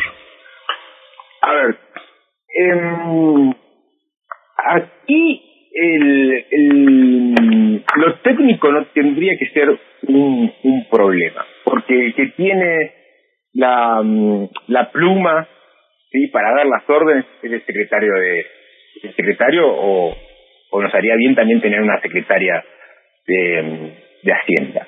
Por lo tanto, que existan buenos eh, cuadros técnicos dentro de la Secretaría es, eh, es algo positivo. Este sótano que tú dices, eh, si bien te ha gustado para eh, generar una economía que le ha dado la espalda al, al pueblo, se puede generar para eh, tener una economía eh, dinámica y que tenga como objetivo mejorar eh, la, la distribución de, del ingreso. Igualmente, y esto también es interesante, ha habido una renovación de los de algunos cuadros técnicos en la en la Secretaría de Hacienda y en el Banco de México, sí, eh, en, en, qué sentido, en el sentido de la llegada de un conjunto de eh, de profesionales eh, recibidos en las universidades públicas, por lo tanto, eh, tan, y tan, por lo tanto, en el, en el mediano plazo deberíamos ver un cambio de perspectiva en esos cuadros técnicos. Eh, sin embargo, lo que tiene que cambiar es, el, es la dirección. Lo que no cambió con en, los, en estos tres en estos tres años es la visión de, es la, siguiente visión es, la, es, eh, es la definición de que el gobierno lo que tiene que hacer es gastar poco y gastar de una forma eficiente. y dejar que el sector privado sea el líder para definir eh, la dirección de la economía, eh, para definir en dónde se invierte en la economía, etcétera. Eso no se ha modificado durante el gobierno de, de AMLO. Y tal así no se ha, no se ha modificado que en el presupuesto esta visión eh, de cómo funciona la economía se mantiene vigente. Entonces, lo que tiene que cambiar eh, ahora es que eh, la dirección hacia donde tiene que ir la economía mexicana tiene que estar eh, guiada por, eh, por el gobierno, por el Estado. Eso es eh, la experiencia de estos últimos tres años nos debería eh, indicar que si no se modifica de una forma eh, eh, certera esta forma de, de, pensar, vamos a tener los mismos resultados negativos que hemos obtenido en los últimos 40 años. Entonces, uno puede tener buenas buenos deseos, ¿sí? Eh, como decía eh, o como escribió, como como decía el Dante, el, cam- el camino al infierno está eh, empedrado de buenas intenciones. Y, y bueno, sí, sí, Sí. sí, doctor. No, eh, lo- lo- termino con esto, pero si uno no, no re- realmente no modifica la, la estructura que tiene hoy en día nuestro eh, presupuesto, em, no se van a modificar los resultados que se, que se han obtenido en los últimos eh, años. Y precisamente para allá voy con la pregunta de cierre, ya nos vamos acercando, el tiempo no perdona tampoco, entonces eh, el presupuesto de medio sexenio tiene en México un componente importante que es el del proceso electoral, eh, es lo que se mira y se traduce en clave electoral, la nueva configuración de la Cámara de Diputados que habrá de aprobar el presupuesto. Ese proceso electoral se articula hoy con un nuevo titular de Hacienda, Ramírez de la O, para el diseño y elaboración del presupuesto 2022. Entonces, eh, ¿qué, ¿qué decir de esa ecuación? ¿Qué esperar de la elaboración de este presupuesto tan importante en muchas claves, por supuesto económica y también, claro, política? Eh, ¿Qué decir de, de, esta, de toda esta ecuación, este conjunto de elementos que apuntan a la, eh, al diseño del presupuesto 2022 con Ramírez de la O en Hacienda? Sí, aquí lo, lo, lo importante para tener en perspectiva es que el gobierno es que el, el, sí, el gobierno ha mantenido la, la mayoría requerida para aprobar el presupuesto, entonces está en su responsabilidad eh, presentarnos un presupuesto que desafíe realmente a la a la nación a eh, a crecer más. Y esto el presidente lo ha puesto en duda sobre por qué es importante crecer y en una economía como eh, la nuestra, crecer es clave porque tenemos demasiadas necesidades. Y sin crecimiento no se puede satisfacer ninguna de las siguientes necesidades. La de generar puestos de trabajo con un pago digno, la de generar eh, menor pobreza y menor eh, desigualdad.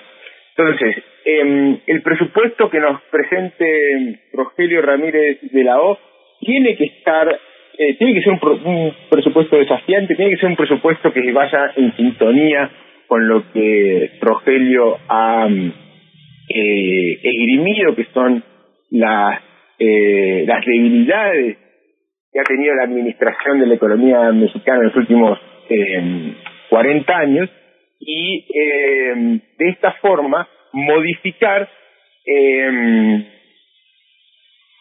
eh, la senda ¿sí? de bajo crecimiento con alta desigualdad que tiene en la cual está la economía nacional. Claro que esto no es fácil, ¿eh? Yo no digo que sea fácil.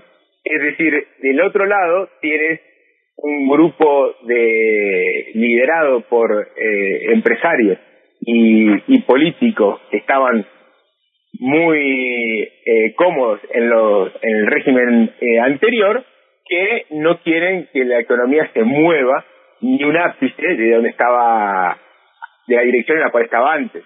Entonces, eh, alguien podría eh, argumentar que yo estoy equivocado y que el gobierno de AMLO ha sido muy eh, revolucionario en, el sentido donde ha puesto a la, dirección a la que ha llevado la, mm, la economía y eso se refleja en que tiene la oposición de eh, los empresarios de los políticos eh, anteriores. Yo no creo que sea así. Yo creo que hay una cuestión discursiva que, es lo que molesta es lo que molesta mucho. Eh, es la intención de tener el poder o de cambiar la dirección lo que pone, lo que crispa a, a, los empresarios, pero realmente no se han tomado decisiones que modifiquen el rumbo que tiene la economía eh, nacional. Y tal es así que no se ha modificado el rumbo que tiene la economía nacional, que la principal política para sacarnos de la pandemia no es la política fiscal, sino que es la política que ha tomado el Banco de México.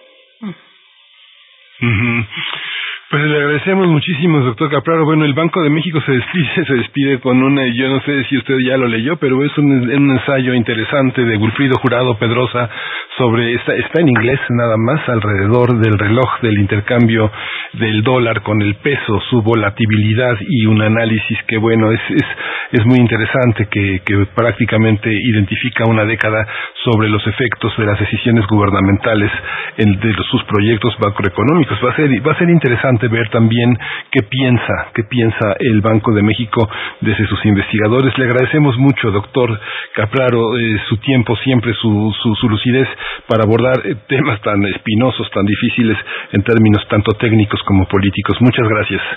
No, no, muchísimas gracias a ustedes. Espero haber eh, entregado ciertos elementos para poder reflexionar sobre la dirección en la que, tiene la economía del país y para terminar, esto es importante que la pandemia ha dejado consecuencias económicas muy graves para los trabajadores y especialmente para los trabajadores, para las trabajadoras, eh, para las trabajadoras. Entonces, eh, las acciones del gobierno tienen una responsabilidad muy grande en estos momentos y son las que nos tienen que sacar a flote. Muchas gracias, doctor Santiago Capraro. Hasta pronto. Bueno, pues estamos ahí en ese proceso eh, con miras a la elaboración del presupuesto 2022 y ojalá tengamos oportunidad de volvernos a encontrar. Hasta pronto. Muchas gracias. Hasta pronto. Muchísimas gracias por la invitación. Gracias. Gracias. Bien, pues vamos con música. Sonido Gallo Negro está a cargo del mercado de los brujos.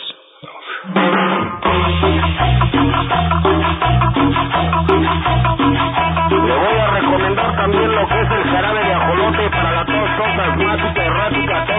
tos de humedad, señora, señor.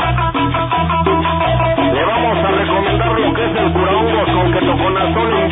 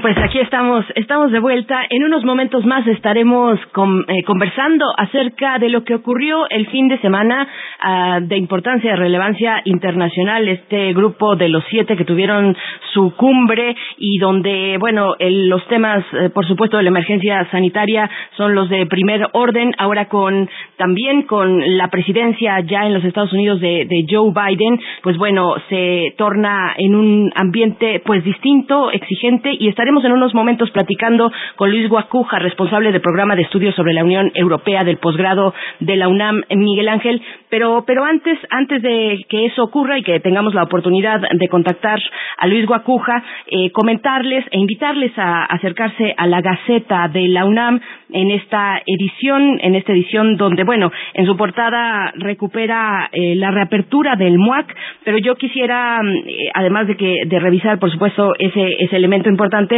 invitarles a que se acerquen a revisarla un poquito más porque hay una nota sobre el Día Mundial de Toma de Conciencia del Abuso y Maltrato de la Vejez, que es el día de hoy, martes 15 de junio, eh, es un día instaurado así por la ONU, las Naciones Unidas, eh, que desde 2017, bueno, en 2017 eh, alertó la ONU que al menos una de cada seis personas mayores de 60 años sufrió algún tipo de abuso en sus comunidades. Así es que, bueno, el Instituto para el Envejecimiento Digno de la Ciudad de México indica que el año pasado, 2020, el año de la pandemia, se atendieron 863 casos denunciados, ya sea por vecinos, familiares o de forma anónima, eh, de, casos de violencia sobre adultos mayores.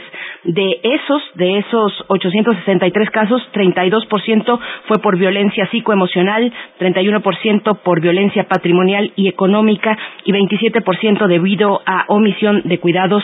Y, y bueno, ahí está este panorama complejo que les invitamos a revisar y que expone la Gaceta de la UNAM hoy, que es el Día Mundial de Toma de Conciencia del Abuso y Maltrato de la Vejez. Miguel Ángel, pero creo que nos vamos ya con nuestra nota internacional. Vamos, sí. Nota Internacional. El llamado Grupo de los Siete, conformado por Canadá, Francia, Alemania, Italia, Japón, Reino Unido y Estados Unidos, se reunió este fin de semana al suroeste de Inglaterra, donde sus principales líderes se comprometieron a donar mil millones de vacunas contra el COVID-19, prevenir futuras pandemias, reducir la huella de carbono y contrarrestar la influencia de China en el mundo a través de un ambicioso plan de financiamiento destinado a países menos desarrollados.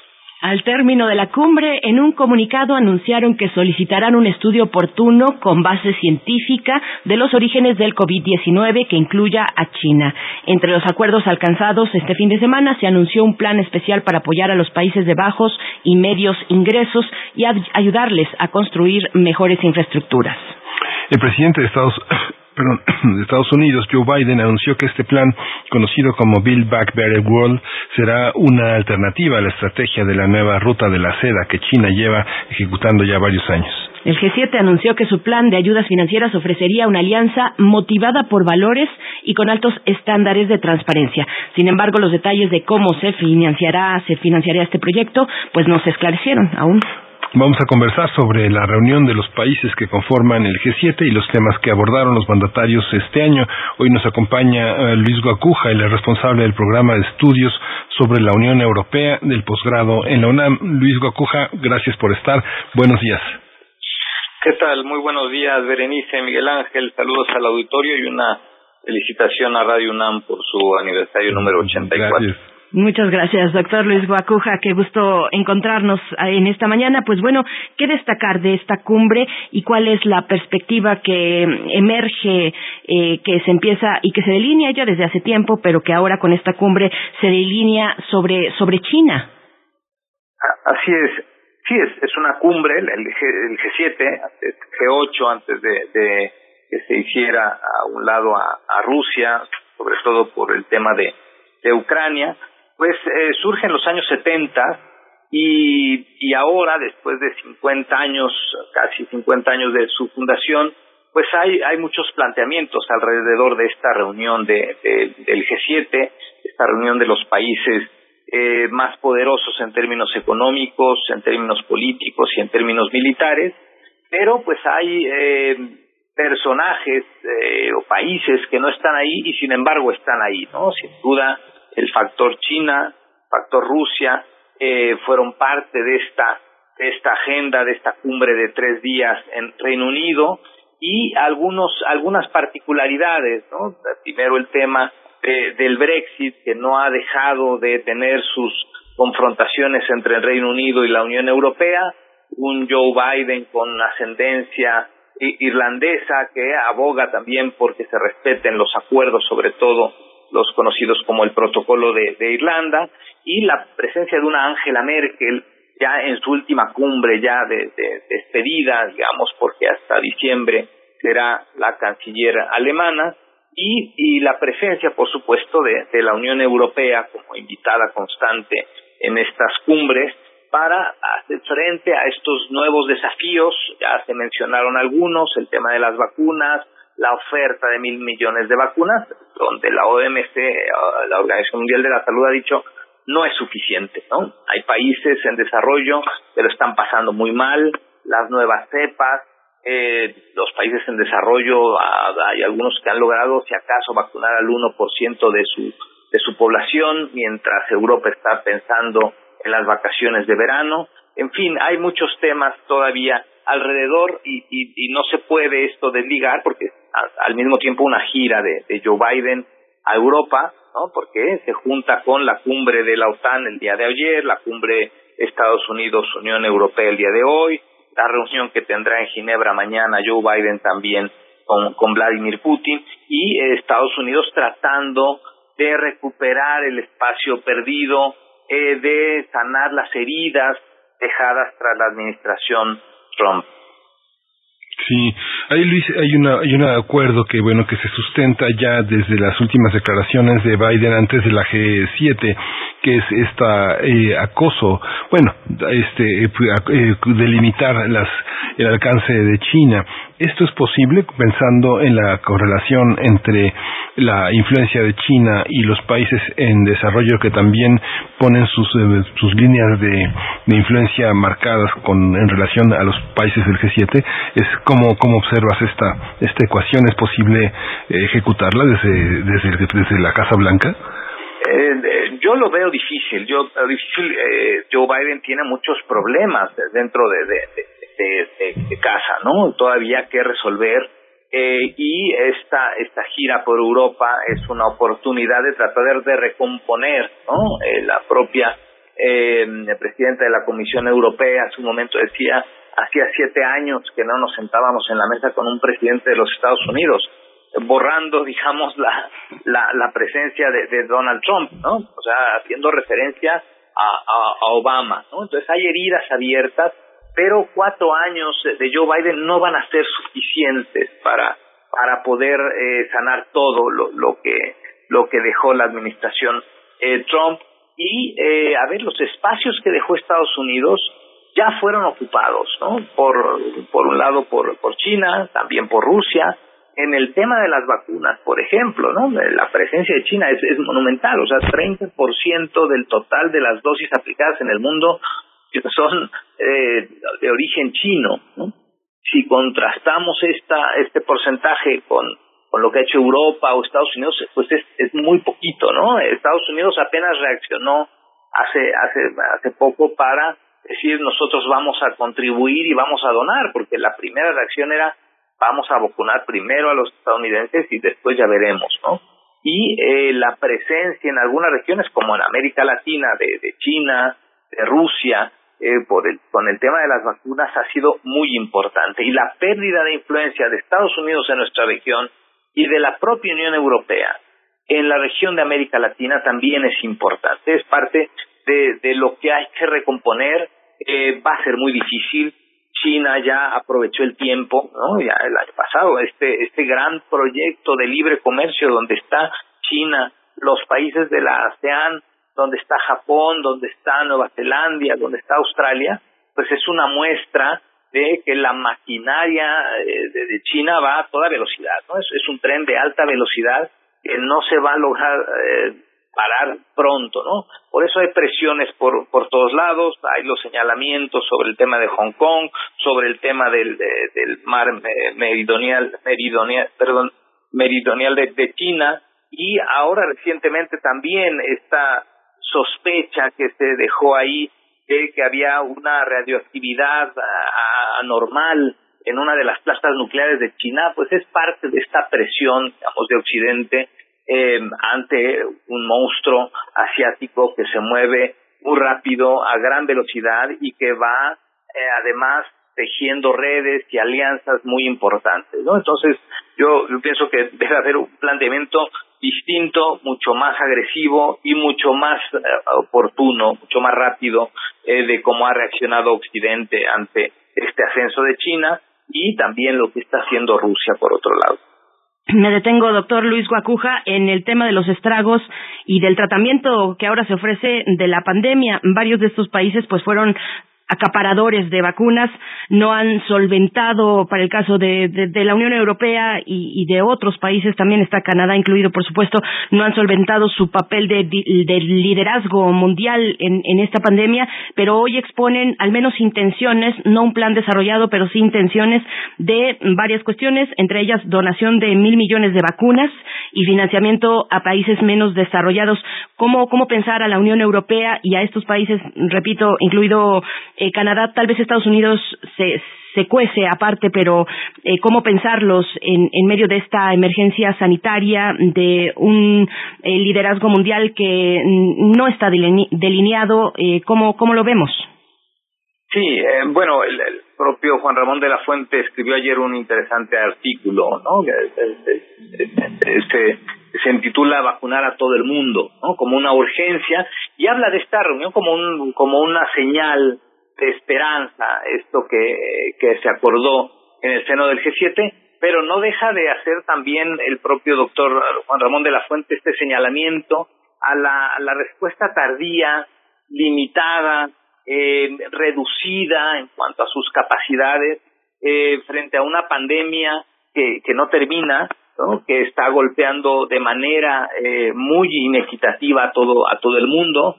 Y finalmente esta apuesta, lo deseable sería que hubiese un compromiso internacional, un instrumento jurídico que contemple mecanismos mucho más efectivos para afrontar este tipo de, contingencias. ¿no? Este, este artículo no, no le cayó bien al, al, al, embajador de la Unión Europea en México, pero hay razón en ello. ¿no? Es cierto que la Unión Europea al principio se cerró, incluso se aisló, varios países lo hicieron, fue la primera reacción de Alemania o de Francia incluso de, impedir que los medicamentos y los insumos médicos salieran del, de, sus países. Después reaccionaron, ahora están tratando de implementar estos eh, planes de ayuda y de recuperación que se acordaron para robustecer, para fortalecer a las empresas, para ayudar al empleo y sobre todo para una distribución de las vacunas eh, en la Unión Europea. Pero esto no ha llegado al, resto del mundo, ¿no? Hay una,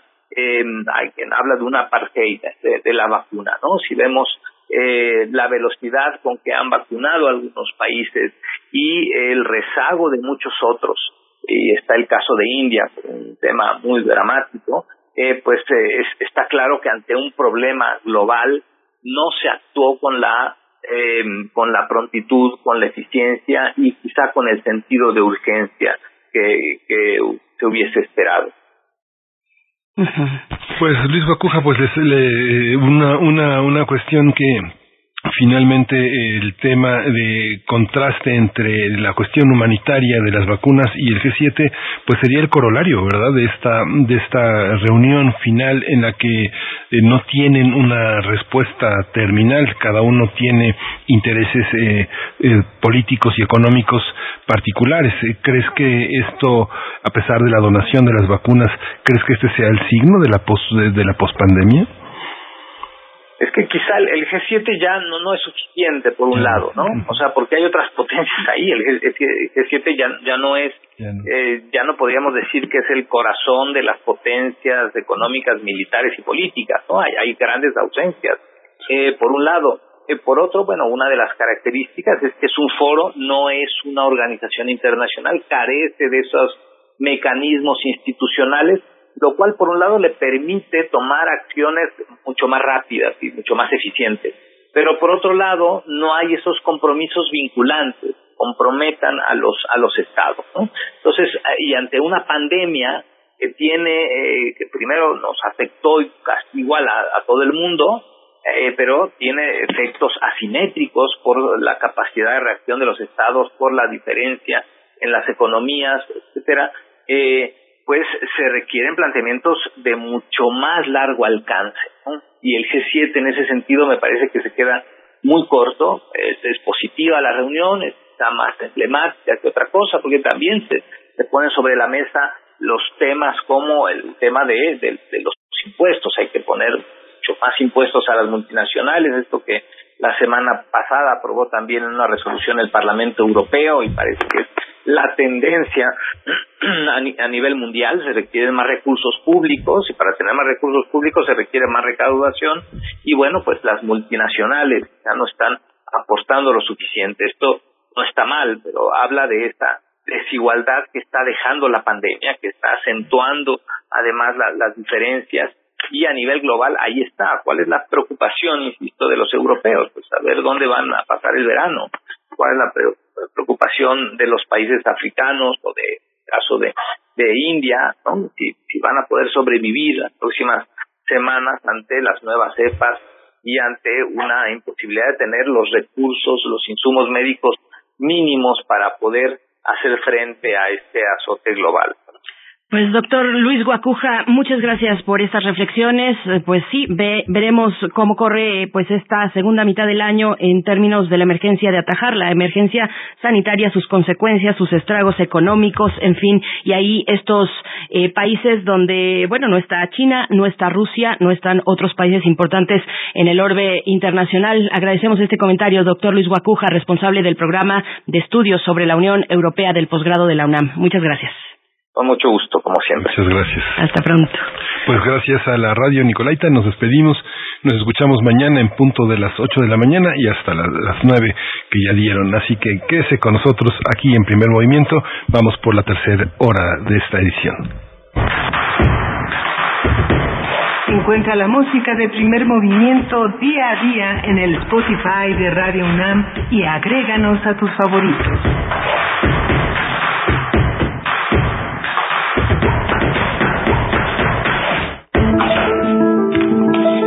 Es violencia política en razón de género. Estás exagerando. Estas cosas pasan desde siempre. ¿Violencia política? No sé. Mejor que te guíen quienes saben.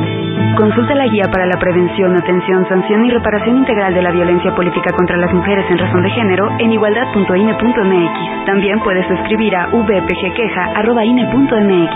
Contamos todas, contamos todos. INE.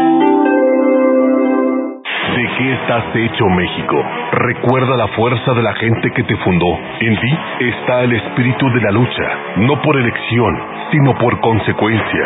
No elegimos ser guerreros. La adversidad nos hizo herederos de mujeres guerreras, de filósofos, ingenieros y emprendedores. En nosotros no cabe la derrota. Hoy más que nunca México, recuerda de qué estás hecho. Fuerza por México mucha piedra. Pues no siento nada. Nada más se me olvidan las cosas. No estoy mente. No me quiero morir. Me quiero morir.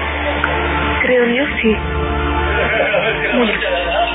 Me pido por todos los de la calle, por la gente, por mi familia, por mis hijos, que los cuiden mucho.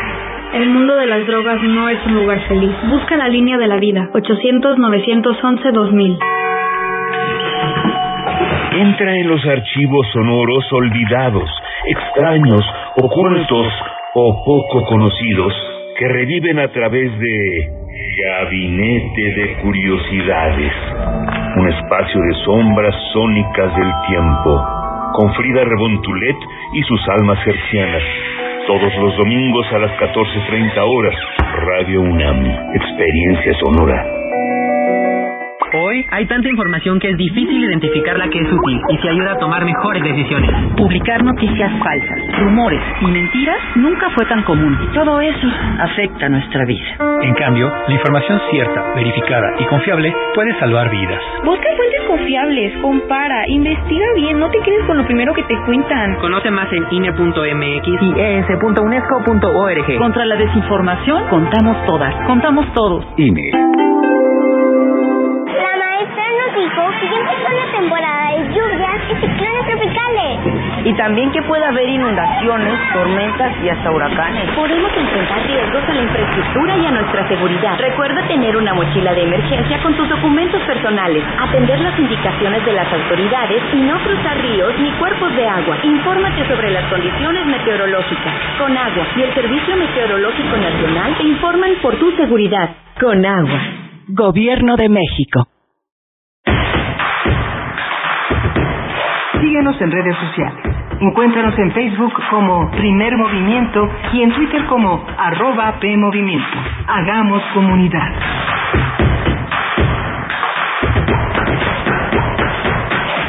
Estamos ya de vuelta en primer movimiento en Radio UNAM este 15 de junio, un día después de nuestro aniversario, aquí en la Radio Universidad, Radio Pública, Radio Universitaria. Son las nueve con cuatro minutos, hora del centro, en este martes.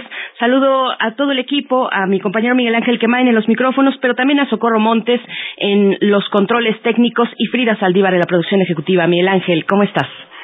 Pues muy bien, ha sido una, ha sido una mañana muy, muy interesante. Fíjate, Berenice, que estaba revisando eh, eh, toda una serie de trabajos que esta gran revista, esta gran revista, este gran vocero también de el mundo empresarial que se mueve pues en esos niveles tan a veces tan complejos, tan ambiguos, que es la gran revista Expansión, observaba pues el número, el número dedicado este, a las 500 empresas más eh, importantes de México y, y el índice es muy, es muy interesante sobre todo lo que se mueve, hablando ahora con, eh, con el doctor Capraro y con, eh, con los integrantes del seminario del webinario que vamos a tener esta, esta mañana en el CONACIT sobre energías verdes, pues es muy interesante. Y yo le sugeriría a muchos de nuestros radioescuchas que, que nos siguen, que discuten estos temas, que se documenten en esta, en esta, en ese, en estos dossiers tan grandes que hablan del desarrollo de las empresas. Por ejemplo,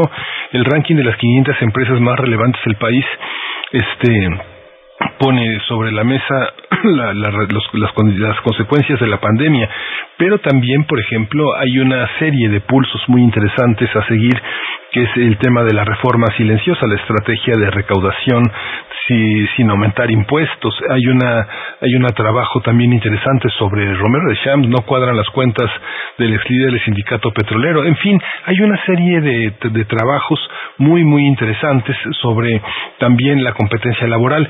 500 empresas, pero también eh, hay una hay una visión eh, también de negocio muy muy importante. Hicieron un ranking en enero de los hospitales privados, que también es una manera de evaluar la pandemia.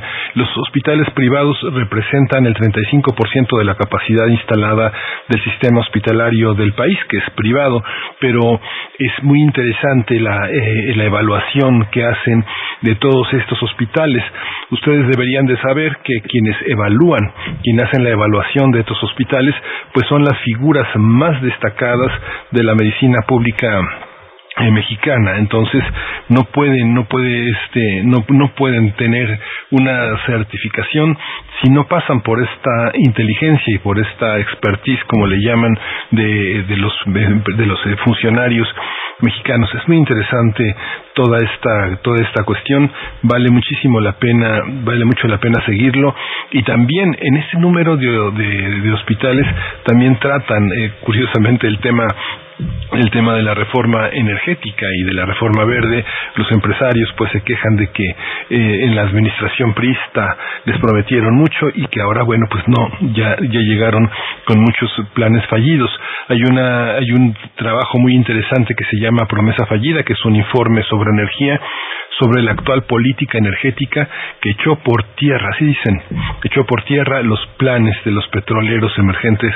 Bueno, es interesante observar cómo, cómo hay una sombra que se proyecta sobre muchos inversionistas que pues que se mocharon, se mocharon y que pues eh, no no pues no no no recibieron lo que esperaban recibir porque son inversiones a largo plazo que garantizaron que garantizaban una inversión pues muy costosa fueron también abusados abusados por un sistema corrupto del que hoy se lamentan en distintos espacios que vale la pena conocer.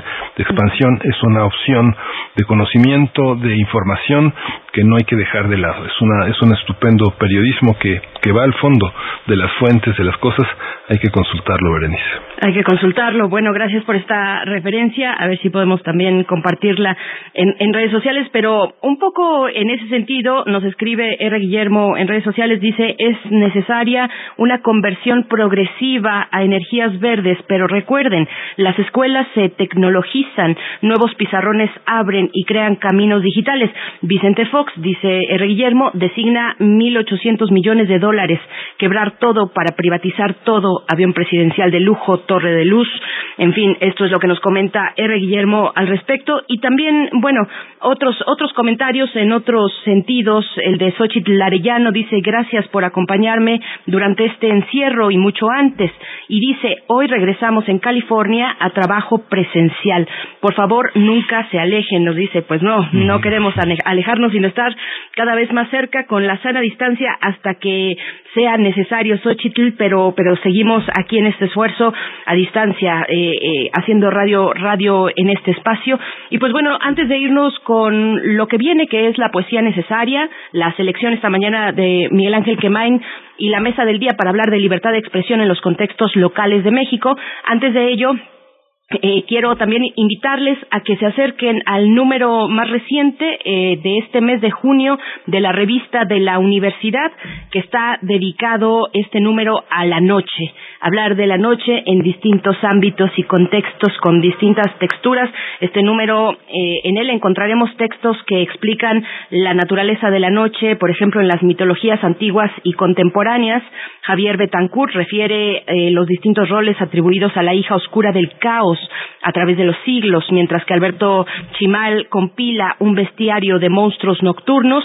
Bernardo Esquinca, por su parte, experto en Edgar Allan Poe, nos introduce a la imaginación de este cuento y poeta, en fin, entre muchas otras referencias que seguro disfrutarán mucho. Esto es parte de lo que presenta Guadalupe Nettel en la editorial que eh, apertura el número de junio 2021 de la revista de la universidad dedicado a la noche. Revista de la universidad.mx es la coordenada digital cuando todavía seguimos así con lo digital. Eh, digamos, privilegiando ese espacio por encima de lo físico por las condiciones eh, de pandemia, pero bueno, ahí está la referencia para que se acerquen a la revista de la Universidad Miguel Ángel. Sí, es muy interesante. Siempre esos números monográficos pues hacen que este trabajo sea coleccionable. Y bueno, una última recomendación, ultimísima ya, es eh, consulten el sitio. Este, y para R. Guillermo va a resultar muy divertido el sitio educa.banjico.org.mx. Es un sitio dedicado a premiar a las escuelas de economía que participan con trabajos. Bueno, el, ITAM ha ganado muchísimos trabajos, eh, por supuesto, y hay una, hay una parte en la que hay muchos talleres, muchos eventos de educación financiera, hay algunas partes dedicadas también a niños, a jóvenes, hay que observar, hay que observar cuál es el proyecto de, educación que propone Banjico Educa para entender también parte de las de las competencias económicas y financieras que Banjico se había puesto como reto. El reto 2021 es el que está en línea, así que consúltelo, vale la pena. Muy bien, pues ahora sí, con esas recomendaciones nos vamos, querido Miguel Ángel, y listo para la poesía. Casi listo, sí. Casi listo. Listo, listo.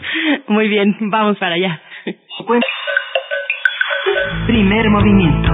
Hacemos comunidad. Es hora de poesía necesaria.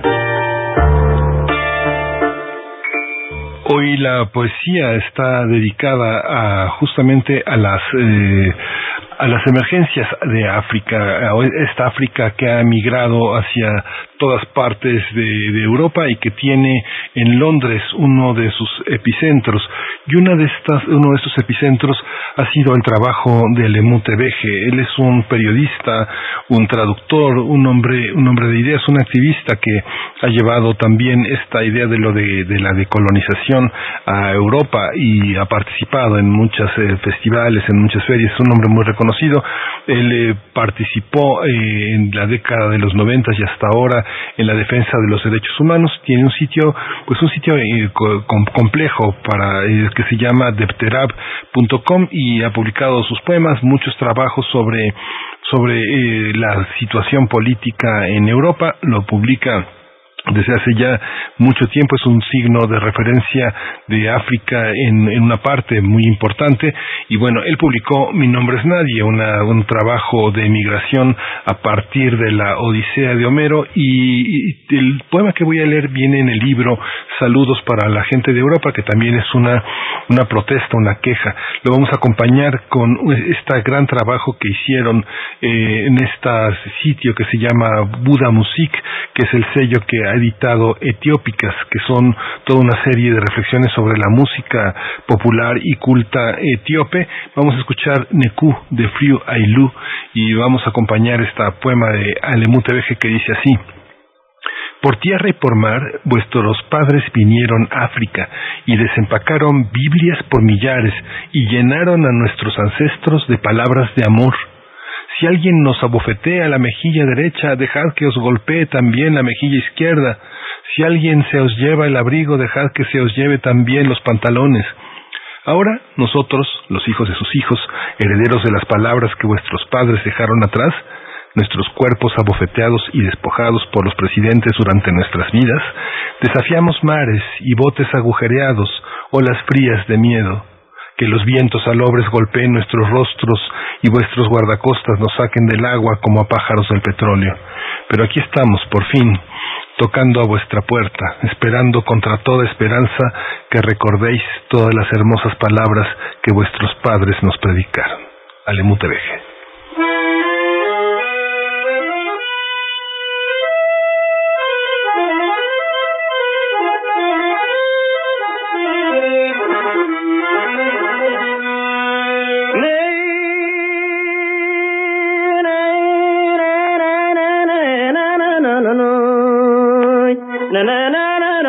Alemutebeje.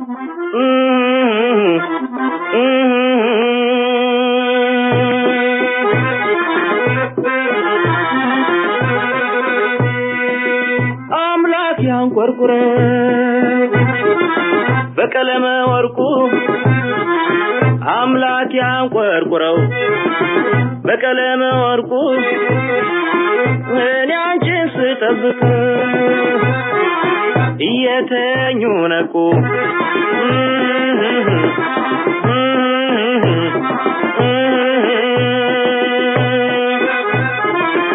ዓለም ቅንዝረኛ ብዙ ባላግብታ ውሽማ ጉቦ ከቤቷ አስተኝታ ከሳሽ አዘንተኛ ተከሳይ ሰርገኛ እንግዲህ ዶሴ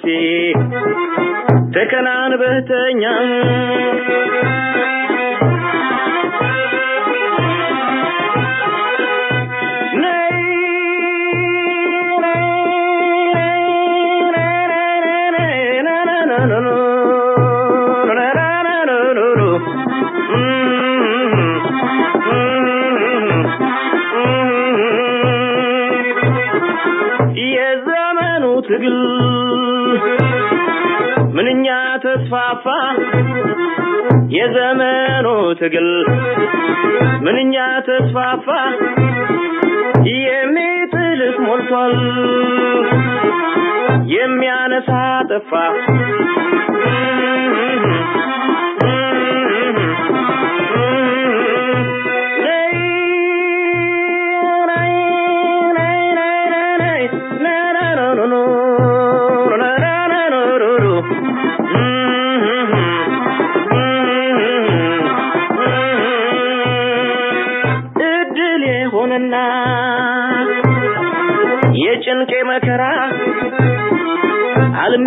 አልመሰገንም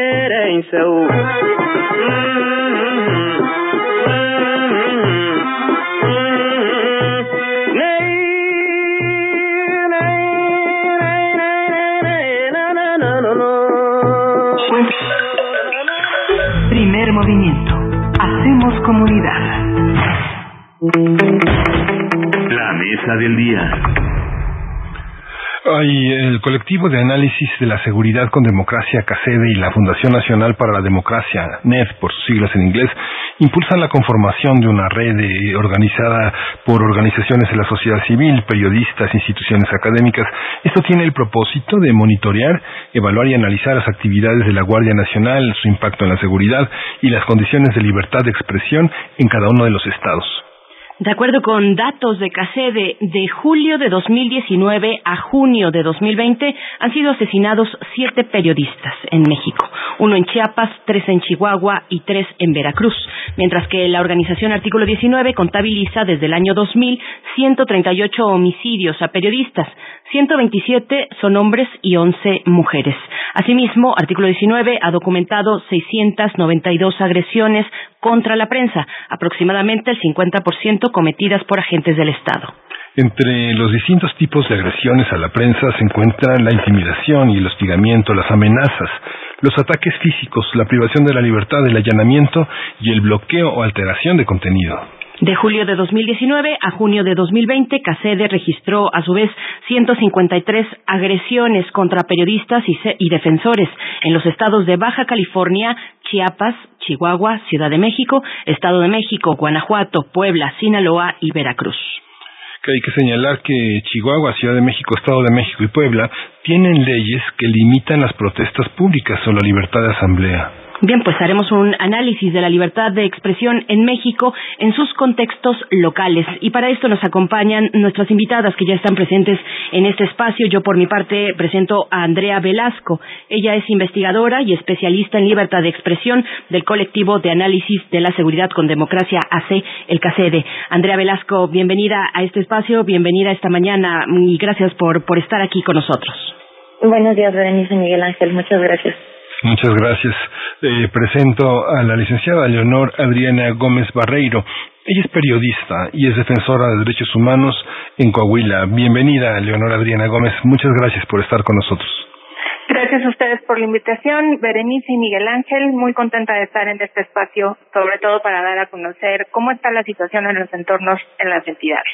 Muchas gracias. Fundamental la expresión de, de la li, libertad de expresión en los contextos locales, pero les pediría además agregar el componente que CACEDE se ha dispuesto a analizar, que es el de la acción de la Guardia Nacional, que opera, pues, un componente federal de la Guardia Nacional que en coordinación con los estados opera a nivel local y cómo impacta a la libertad de expresión. Andrea Velasco, por favor. Bueno, pues eh, comienzo dándoles los eh, los hallazgos más importantes de esta investigación. Eh, les comento que para la vertiente de libertad de expresión que llevamos a cabo en el proyecto Analizando Políticas de Seguridad Ciudadana, que como comentaron llevamos a cabo desde hace un año en el CACEDE, implementamos dos instrumentos de medición que son el Índice Estatal de Libertad de Expresión en México, que eh, como comentaron se eh, se levantó la información de julio de 2019 a junio de 2020 y también eh, se desarrolló un índice de la Guardia Nacional que tiene algunos indicadores que eh, pues nos permiten eh, conocer esta relación del despliegue de la Guardia Nacional con la libertad de expresión eh, en su relación con periodistas y personas defensoras de derechos humanos y en contextos de manifestación, ya sea eh, protección, respeto a manifestaciones o contención de manifestaciones. Entonces, pues bueno, por un lado, eh, los hallazgos más importantes del Índice Estatal de Libertad de Expresión en México, eh, porque partimos de eh, conocer nuevamente eh, por tercera ocasión las condiciones a nivel estatal en el CACEDE, eh, creemos que es eh, realmente importante eh, conocer las condiciones locales primero para poder implementar políticas públicas efectivas eh, para la protección, seguridad y acceso a justicia de periodistas y personas defensoras de derechos humanos. Entonces, este índice cuenta con cinco dimensiones que son el marco legal para la protección de periodistas y personas de, defensoras de derechos humanos, de derecho de acceso a la información, pluralismo de medios de comunicación, independencia de medios de comunicación y seguridad de periodistas y personas defensoras de derechos humanos. Entonces, aquí eh, primero partimos de que eh, encontramos que tres estados cuentan con mecanismos de protección. De estos nueve que estamos analizando en esta ocasión, como mencionaron, son Baja California, Chiapas, Chihuahua, Ciudad de México, Estado de México, Guanajuato, Puebla, Sinaloa y Veracruz. Entonces, tres de estos estados cuentan con mecanismos de protección que proveen un nivel de protección más alto. Son Ciudad de México, Guanajuato y Veracruz. Eh, y dos cuentan con unidades estatales de protección, que son Chihuahua y Puebla. Sin embargo, eh, no todos ellos tienen eh, recursos económicos destinados para eh, para esto. Por ejemplo, eh, Puebla cuenta con un, esta unidad estatal de protección, pero no destina recursos para ella. Eh, entonces, bueno, tenemos que solamente dos estados cuentan con fiscalías especializadas para la investigación de estos delitos contra la libertad de expresión. Y eh, bueno, si vamos al, al tema de seguridad, que es el que atañe directamente eh, al, al tema de la Guardia Nacional, eh, vemos que eh, si bien sí disminuyeron del levantamiento anterior que realizamos del índice estatal de libertad de expresión, sí disminuyeron los homicidios a nivel estatal en este periodo, con excepción de Veracruz y Chiapas. Eh, no hay que olvidar que eh, poco después del corte eh, del levantamiento se llevó a cabo el homicidio de Israel Vázquez en Guanajuato. Eh, este estado no registraba homicidios a periodistas hasta este momento, entonces la situación ha, ha ido modificándose en algunos de estos estados y esto lo vemos también en las agresiones contra periodistas y personas defensoras que del levantamiento anterior que fue 2009 a este aumentaron en un 38.6%, eh, sobre todo en estados donde la presencia del crimen organizado aumentó o se mantuvo o en estados donde el gobierno abiertamente eh, pues no respalda o incluso denosta estos grupos, ¿no? Vemos el caso eh, de Guanajuato, eh, de Puebla y de Veracruz. Vemos en, en Puebla donde pues abiertamente las autoridades estatales eh, denostan a los periodistas. Entonces, bueno, eh, pasando al, al tema de la Guardia Nacional directamente, eh, encontramos que de 2019 a 2020 eh, casi se mantuvieron las quejas por violaciones a derechos humanos de periodistas y personas defensoras por parte de la Guardia Nacional. En este sentido, casi no hubo eh, cambios. Eh, sin embargo, aumentaron en algunos estados que fueron en Baja California, Chihuahua y en Guanajuato. Ahí es donde vale la pena poner el, el foco. Y, bueno, encontramos que, y esto es eh, un dato bastante alarmante, eh, solamente el 11% de los elementos de la Guardia Nacional que participaron en operativos de contención de manifestaciones contaban con la capacitación adecuada para hacerlo. Lo alarmante de este de este hallazgo es que estamos hablando de que eh, pues son fuerzas eh, en su mayoría castrenses eh, el 80% de la Guardia Nacional está compuesta por elementos que provenían de eh, la Sedena o de Marina y eh, pues bueno tienen entrenamiento militar y están ahora cumpliendo con estas funciones de proximidad eh, con la sociedad y sobre todo en estas situaciones tan delicadas en las que eh, pues puede escalar eh, a situaciones violen violentas muy fácilmente y que se requiere de estas capacitaciones para hacer un uso gradual de la fuerza o para eh, pues poder desescalar las situaciones. Y eh, pues bueno eh, estamos hablando de que eh, las labores que realizaban antes eh, no implicaban este eh, pues eh, desescalamiento de las situaciones sino que más bien eh, pues era combate directo contra el crimen organizado eh, o, situaciones de esta índole. Entonces eh, pues obviamente con eh, el trato con población civil que no está armada eh, que en caso de que haya agresiones no no es con eh, con armas de fuego eh, pues eh, si no se tiene esta capacitación eh, se pueden dar casos como eh, como lo que vimos en Quintana Roo por ejemplo donde eh, pues hubo participación tanto de la Guardia Nacional como eh, eh, policía estatal y policía municipal en las protestas feministas del año del año pasado eh, y hubo eh, agresiones a siete periodistas, tres de ellos con armas de fuego. Entonces, eh, pues, si bien no no se comprueba que hayan sido directamente elementos de la Guardia Nacional, tampoco contribuyeron a que se desescalara la situación. Eh, bueno, también vemos que eh, el equipo utilizado en este tipo de operativos, eh, que bueno, es muy distinto al que utilizan las fuerzas civiles de seguridad, al que utilizan las fuerzas, las fuerzas castrenses. Eh, y sin embargo, eh, bueno, con el crecimiento que ha tenido la Guardia Nacional, que hablamos de que se desplegó, se comenzó a desplegar en 2019 y eh, al momento lleva aproximadamente 100.000 elementos, eh, pues es, complicado hacer esta este cambio en todo el equipo de, de los elementos. Entonces muchas veces pasan con el mismo equipo que tenían antes para, como, comentábamos, eh, combate al crimen organizado eh, para realizar eh, labores de proximidad con, con sociedad civil. Entonces, por ejemplo, justamente en este caso, en contextos de manifestaciones, pues no es lo mismo eh, que llegue con, con un escudo normal a un escudo electrificado, por ejemplo, que lleguen con eh, pues un bastón a que lleguen con eh, con armas de fuego de mayor calibre, ¿no?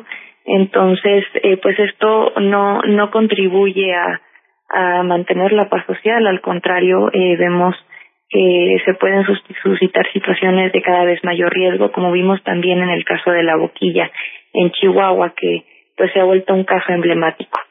Y eh, pues bueno eh, es, es, es esto y también en, en Chiapas por ejemplo hemos visto muchos casos en los que eh, en poblados eh, se suscitan asambleas públicas o manifestaciones o eh, o el tema migratorio que también hay eh, manifestaciones en ese sentido y se usa la Guardia Nacional eh, ya sea como factor intimidatorio simplemente para eh, hacer presencia o en caso de que eh, pues eh, no se tranquilice la situación inmediatamente o siga habiendo este descontento ya para contención con un uso de la fuerza inadecuado.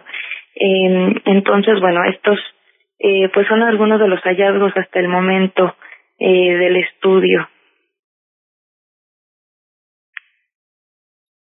Dice que me quedo, se nos quedamos sin audio, pero bueno, ya, perdón, sí se desconectó, me dice Bernice que se desconectó su access. Bueno, aquí hay, una, hay un tema muy interesante que hay que considerar. Yo creo que nos hace falta una radiografía del conflicto de intereses de los dueños de muchos medios en el interior del país, que además de tener este ventas de autos, hoteles, restaurantes, bares, discotecas, eh, tienen periódicos. Entonces, eh, los gobernantes, los funcionarios, los políticos suelen ver con muchísimo desprecio a los periodistas que ejercen en esos medios que generalmente son considerados con muy baja estima por parte de los funcionarios, porque tienen un precio, porque no, no defienden la libertad. Hay muy pocos medios, no sé, muy pocos medios como Lado B, como Río 12, hay pocos medios con esa fuerza, con esa independencia, con esa dignidad en la que los periodistas aceptan pues que la vida tiene periodística tiene una baja remuneración, pero tiene muchas satisfacciones. Alguna vez tuve la oportunidad de acompañar a Miguel Ángel Granados Chapa, que era un invitado de honor al informe de eh, Rosel de la Lama en el gobierno de Hidalgo. Y Miguel Ángel Granados me dijo, mire, Miguel Ángel, fíjese cómo ahorita como moscas se van a remolinar alrededor de la miel de ese hombre que tiene el portafolio café, donde tiene un dinero para los periodistas que vienen a cubrir el informe. Este, y, y justamente fue una gran lección acompañar a ese gran maestro a ver el informe de un gobernador que repartía como confeti dinero y al día siguiente las planas eran lo exitoso que había sido ese año de gestión es, es parte de lo que pasa. Este, ¿qué piensan, qué piensan ustedes? En lo que se, ya está mi amiga, mi, mi compañera Berenice, pero eh, planteo la pregunta, planteo la pregunta como una posibilidad de, de pensar qué es lo que pasa con los periodistas en el interior del país, ¿no?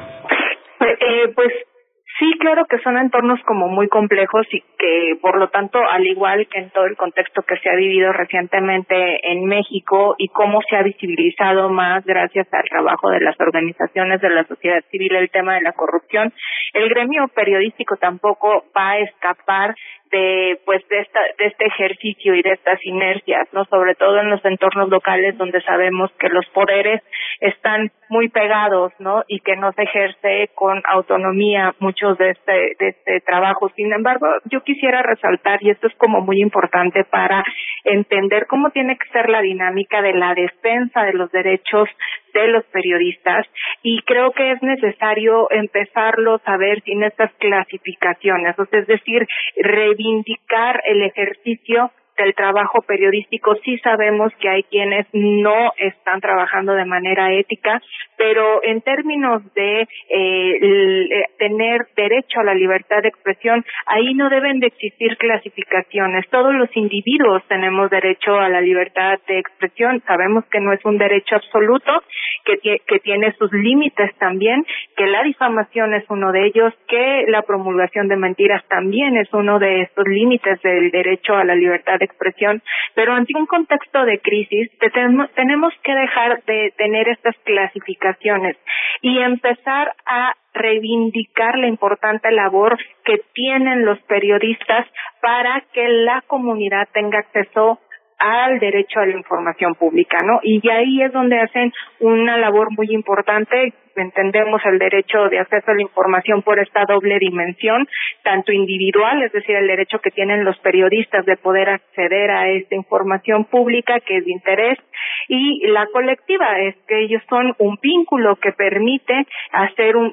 una, un procesamiento de información, de interpretar un contexto, de darnos también el entorno, lo que se vive en la calle, en el pueblo, eh, con la interpretación de los datos oficiales, y entonces ahí nosotros podemos contrarrestar la verdad, lo que se está viviendo eh, en, en las localidades. Pero es necesario que dejemos de clasificar a los periodistas porque entonces nunca vamos a poder eh, sobrellevar esta crisis de graves violaciones que tenemos en materia de libertad de expresión. Y que hay que decirlo, no nada más van a impactar en el gremio periodístico, también van a impactar en eh, los defensores de derechos humanos que también han tenido recientemente agravios a la libertad de expresión, también las mujeres periodistas en este contexto electoral, en este discurso de odio que se ha manejado constantemente también en el espacio digital, que hay que decirlo está muy poco regulado. Eh, eh, eh, tenemos que empezar a ver al periodismo entonces sin clasificaciones y empezar a reivindicar esta labor para que entendamos que todos tenemos derecho a la información que, que todos tenemos derechos a libertad, a, expresarnos en un entorno de paz y seguridad sobre todo. Bueno, abonando un poco a lo que a lo que menciona Leonor, eh, sí es eh, es bien sabido y, bueno se ha evidenciado en muchas ocasiones que eh, pues sí hay hay intereses de por medio en muchos medios de comunicación pero el, el problema es eh, que resulta un despropósito eh, denostar de esta manera a, a, los medios de comunicación, eh, sobre todo por parte de autoridades y de funcionarios públicos, que eh, no, no se trata de eh, dar por hecho todo lo que diga la prensa y todo lo que digan todos los medios de comunicación. Eh, sí hay, eh, la, tienen la posibilidad y tienen el foro para poder eh, demostrar que eh, lo que se está diciendo es cierto o no es cierto, eh, pero eh, por una parte esto se puede hacer con evidencia, eh, pero de, el problema es cuando no no se trata de un derecho de réplica en realidad, ¿no? Como eh, como se dice eh, a nivel federal y como se ha replicado en varios estados, sino que eh, es, es en el punto, el problema es el punto en el que es una eh, denostación eh, general de eh, medios de comunicación críticos, eh, porque sí se, se sabe que están estos medios de comunicación con intereses de por medio eh, que se vuelve evidente y si lo que se está diciendo es, es una falsedad se puede refutar y se puede demostrar. El problema es eh, realizar estas afirmaciones y estas eh, usar estos estos calificativos, ¿no? Como llamarles eh, medios eh, chayoteros eh, o señalar periodistas específicamente, porque esto eh, vulnera a cualquier a cualquier medio que sea crítico contra el gobierno o cualquier medio contra eh, con el que no estén de acuerdo eh, ciertos grupos o ciertos intereses, ¿no? Y abre abre la posibilidad de eh, que sean agredidos por eh, pues ya sea eh, eh, funcionarios de gobierno o por la misma sociedad. También muchas de las agresiones contra periodistas y personas defensoras se realizan por particulares, ya sea eh, personas de a pie durante manifestaciones o en otros contextos y eh, o, o por intereses privados, por ejemplo. Entonces, el problema es que el mensaje que se da es eh, de falta de respaldo por parte de las autoridades y por parte del gobierno a periodistas y personas defensoras. Entonces, más bien, eh, en lugar de denostar a aquellos con los que no se está de acuerdo o que eh, critican eh, por eh, diversas razones, eh, más bien lo productivo sería incentivar el periodismo independiente y eh, enseñar a eh, buscar eh, periodismo crítico y, y pues apoyar estos medios independientes en lugar de eh, pues limitar el financiamiento o eh, criticárseles por eh, pues no no tolerar esta esta crítica no de acuerdo a estándares internacionales las autoridades deberían de tener un umbral mayor de tolerancia a la crítica independientemente eh, y en caso de que no se vaya a, a aceptar se tendría que eh, pues presentar evidencia de lo contrario eh, pero pero no se está haciendo de esta forma y ese es el problema y esto es lo que está eh, pues por un lado eh, digo no, no es lo único pero por un lado los está abriendo más a esta posibilidad de agresiones eh, por distintos frentes Bien, pues eh, ya ya estoy de vuelta. Tuve por ahí una pequeña falla técnica, pero pero bueno, preguntarles, Leonor eh, y, y también para ti, Andrea Velasco, eh, la libertad de expresión no solo se resume en la prensa, también en la manifestación, en la protesta, donde algunas ciudades de nuestro país, el caso de la capital, pues son muy activas en la protesta ciudadana. Y algunos estados han tenido la tentación, digamos, de echar a andar leyes, leyes que puedan acotar. Es necesario acotar, regular, pero algunas leyes tal vez han pasado esa línea hacia, incluso se les ha apodado como ley mordaza. ¿Qué, qué, qué decir respecto a esta cuestión? La regulación eh, y la censura, ¿dónde está ese punto para el caso de la protesta y la manifestación, Leonor? Pues hay que decirlo que México pues está suscrito a tratados internacionales de, hace ya tiempo que garantizan un entorno eh, o, o, que deberían de garantizarnos un entorno eh, más seguro en materia de libertad de expresión. Es decir, las recomendaciones de los organismos internacionales han advertido que pues es necesario eh, derogar algunos delitos que han estado y que han permanecido en, en las legislaciones eh, que tienen que ver precisamente con eh, el tema de la difamación, etcétera pero eh, creo que en este sentido las entidades también eh, se han respaldado mucho. Digo, tenemos casos emblemáticos donde la defensa eh, o el litigio eh, se ha dado más bien a través de, de, lo civil, ¿no? Y, y es ahí donde el periodista tiene pues muchos obstáculos porque en esta ruta pues ellos empiezan a, tener multas, ¿no? Por, por agravios eh, a particulares, ¿no? Que en realidad fueron servidores públicos y estos agravios se convierten en multas muy excesivas, que si esto lo combinamos con el problema de la precariedad laboral en la que están periodistas en México, pues es la ruina prácticamente contra ellos. O sea, es decir, el impacto que tiene a sus vidas es impresionante porque estamos hablando de que entonces se enfrentan a una deuda grandísima y si esto lo combinas a que pues las empresas se han comprometido pues muy poco con garantizar mejores eh, condiciones laborales para los periodistas, pues la situación se complica muchísimo. Es decir, no es nada más que los ataquen de forma violenta y que esto impacte en un ataque físico, sino que también están existiendo otras formas de pegarle a los periodistas y que estas otras formas están vinculadas al asunto económico que impactan muchísimo en su calidad de vida. Y por eso es necesario que la sociedad entienda la importante labor que están realizando los periodistas, que también se destaque todos estos análisis que se está haciendo desde la sociedad civil, porque me parece que ahí tenemos un muy buen punto de partida para que en realidad tengamos a políticos y a servidores públicos que en lugar de sumarse al agravio de los periodistas, más bien se sumen a lo que es su responsabilidad, que es garantizar la libertad de expresión en México y garantizar que las mujeres y hombres nos podamos expresar libremente para ejercer los contrapesos que son necesarios en el poder público y también en una democracia. Andrea Velasco, y bueno, en la protesta del 8 de marzo de este año fue eh, un ejemplo que, que nos dio mucho como sociedad, mucho que debatir. Tuvimos un debate intenso sobre la protesta, sobre las formas válidas y las formas excesivas de la manifestación y también, por supuesto, de los protocolos de acción de las fuerzas públicas. ¿Qué decir al respecto sobre la regulación, sobre los protocolos en lo que toca a la manifestación y la, y la protesta social? Pues justamente como señala Berenice es una situación eh, pues preocupante, eh, siempre lo ha sido. Eh, en la Ciudad de México antes eh, estaban los granaderos, cuando entró la nueva administración se habló justamente y se implementó la eliminación del grupo de granaderos para esta contención de manifestantes.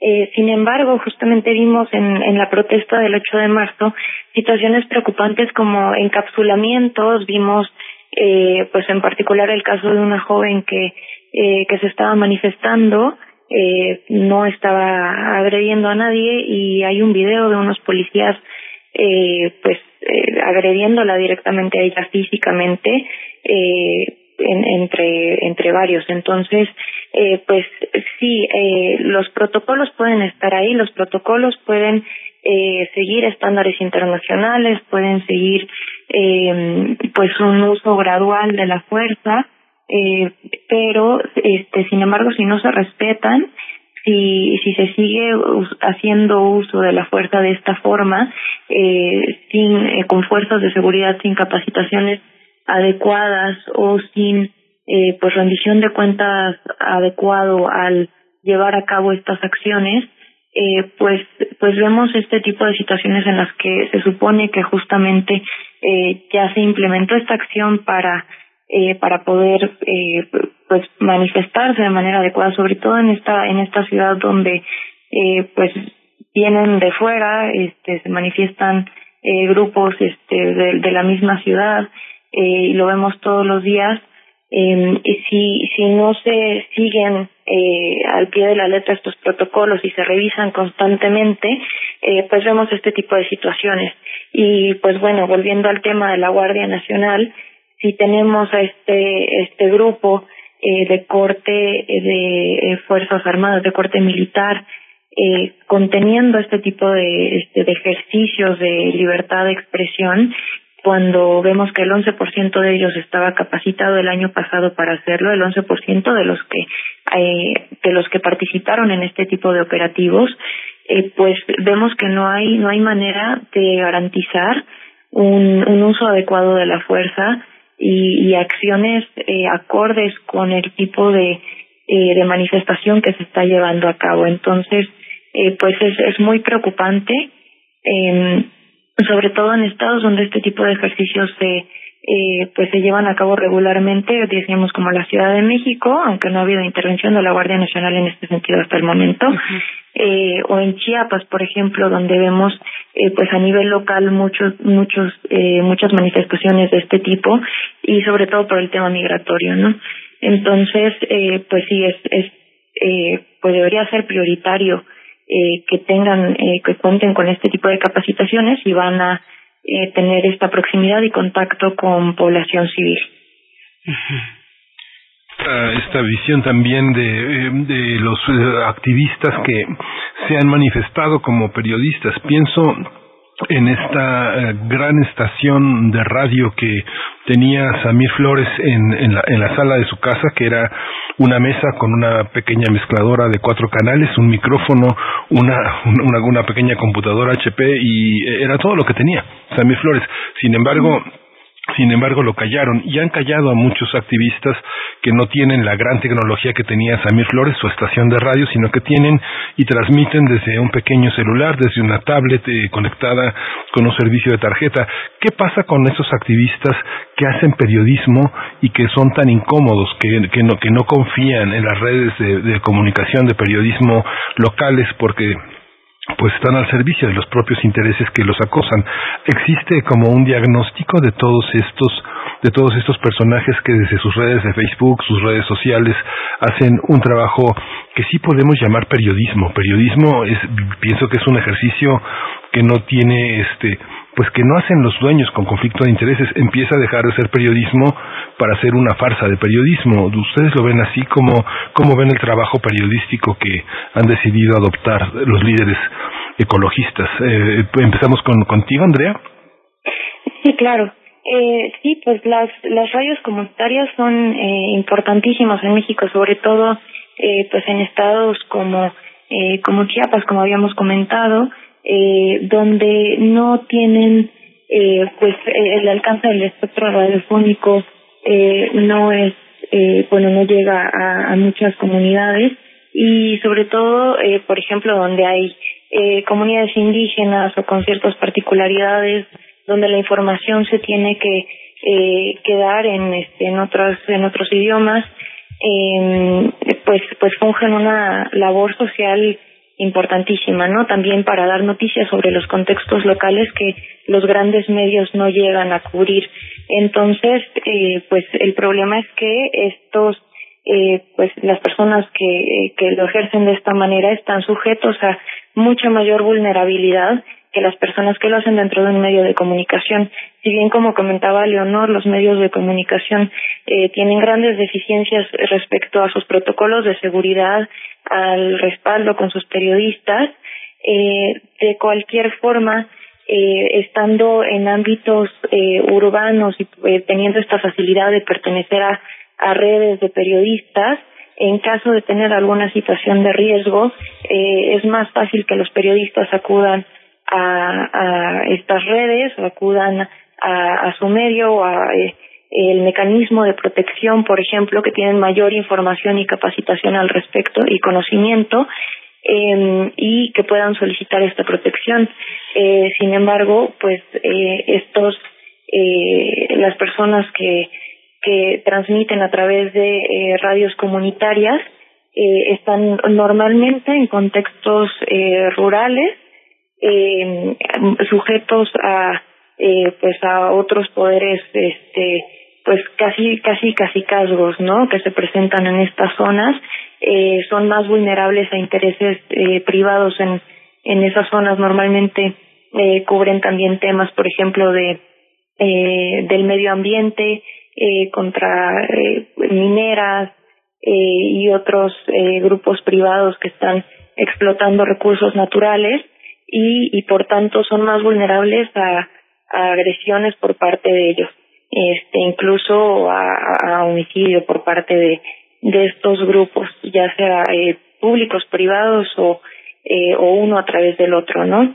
Entonces, eh, pues sí, incluso eh, no no tienen conocimiento del mecanismo de protección en muchas ocasiones o no eh, se eh, consideran a sí mismos como periodistas porque están haciendo esta labor a nivel local. Entonces, por eso es importante considerar una definición amplia de comunicador, eh, no solamente de, de periodista, la definición de periodista muchas veces, y ese es el problema eh, que se presenta también en muchas legislaciones locales, que acotan la definición de periodista y entonces eh, muchos de estos grupos no entran dentro de la protección que les proveería la unidad estatal de protección o el mecanismo estatal.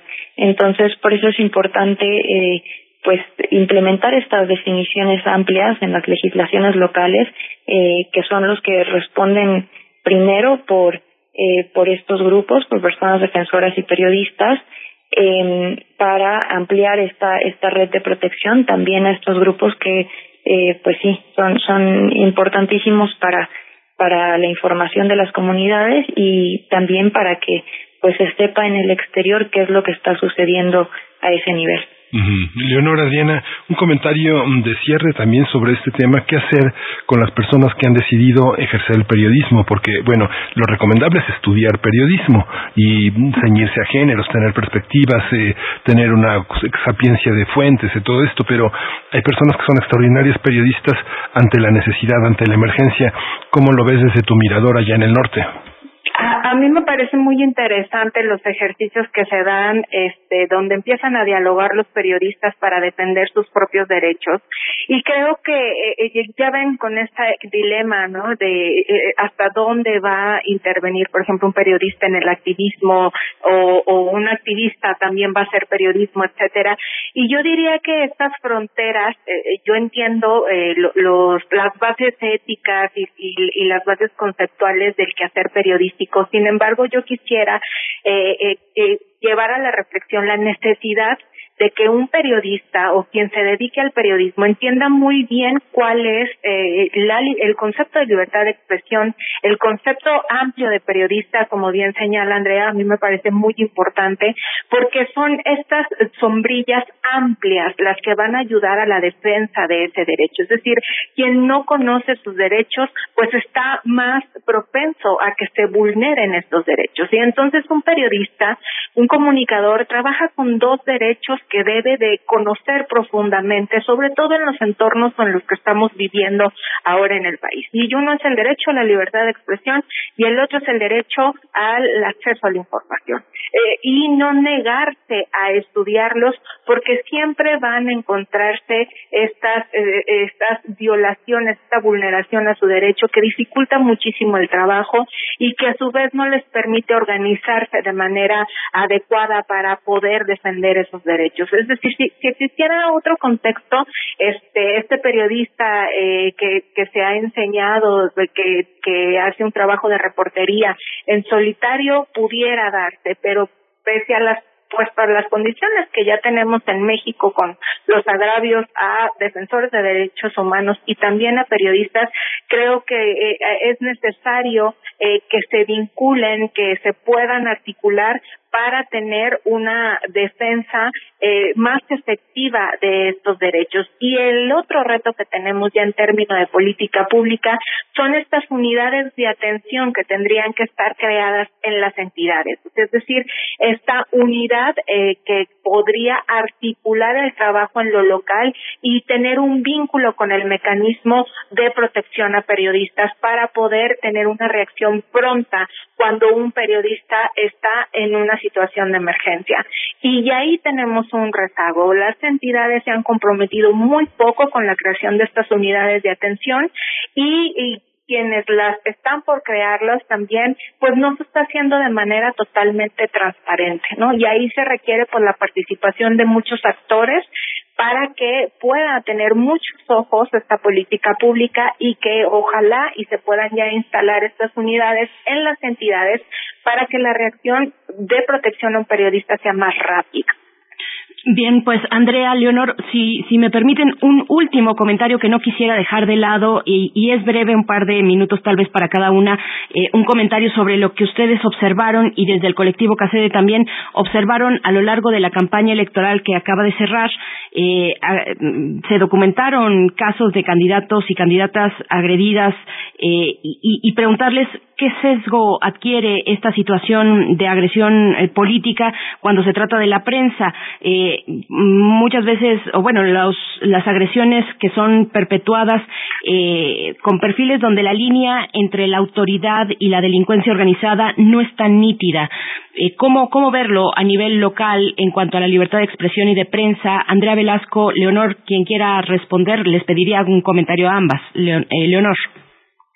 Bueno, pues estos comicios electorales sin duda se llevaron a cabo con altos niveles de participación, pero también hubo muchos agravios a la libertad de expresión. En este sentido, por ejemplo, la red Rompe el Miedo documentó 16 agresiones contra periodistas desde abril de, este año con 55 incidencias. Y además, pues no fueron los partidos políticos los responsables, eh, quienes son los responsables de conducirse bajo los principios democráticos, quienes fueron identificados como los principales agresores con 50.9% de los casos reportados. Entonces, creo que ahí, eh, retomando lo que nos decía eh, Andrea, pues eh, hay que eh, tomar en cuenta este parámetro internacional que tenemos del Consejo de Derechos Humanos de las Naciones Unidas en que en, resoluciones ya ha instado a los líderes políticos, funcionarios públicos y autoridades a abstenerse de denigrar, intimidar o amenazar a los medios de comunicación y periodistas. Sí,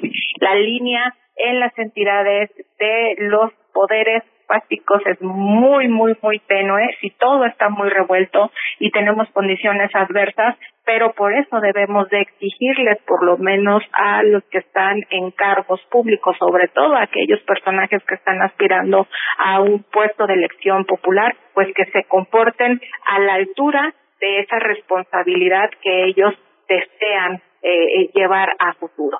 Y eh, el entendimiento de la libertad de expresión ya tendría que ser un punto eh, para cualquier servidor público que eh, desee aspirar a un cargo bueno, pues se nos acaba el tiempo desafortunadamente, pero seguimos el trabajo de que realiza CACEDE con esta este llamado de colaboración a muchos, eh, bueno, a investigadores, a periodistas, a distintos perfiles que acuden a este llamado precisamente para delinear desde distintos ámbitos el trabajo de la Guardia Nacional, en este caso la libertad de eh, expresión. Andrea Velasco, investigadora y especialista en libertad de expresión del colectivo CACEDE, muchas gracias por esta presencia.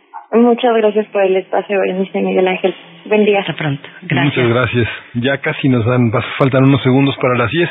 Les agradecemos su, su presencia, su participación y ya nos vamos, Berenice. Así es, nos vamos. Eh, hasta pronto, hasta mañana. Hasta mañana. Esto fue Primer Movimiento. El mundo desde la universidad. Radio UNAM presentó Primer Movimiento. El mundo desde la universidad.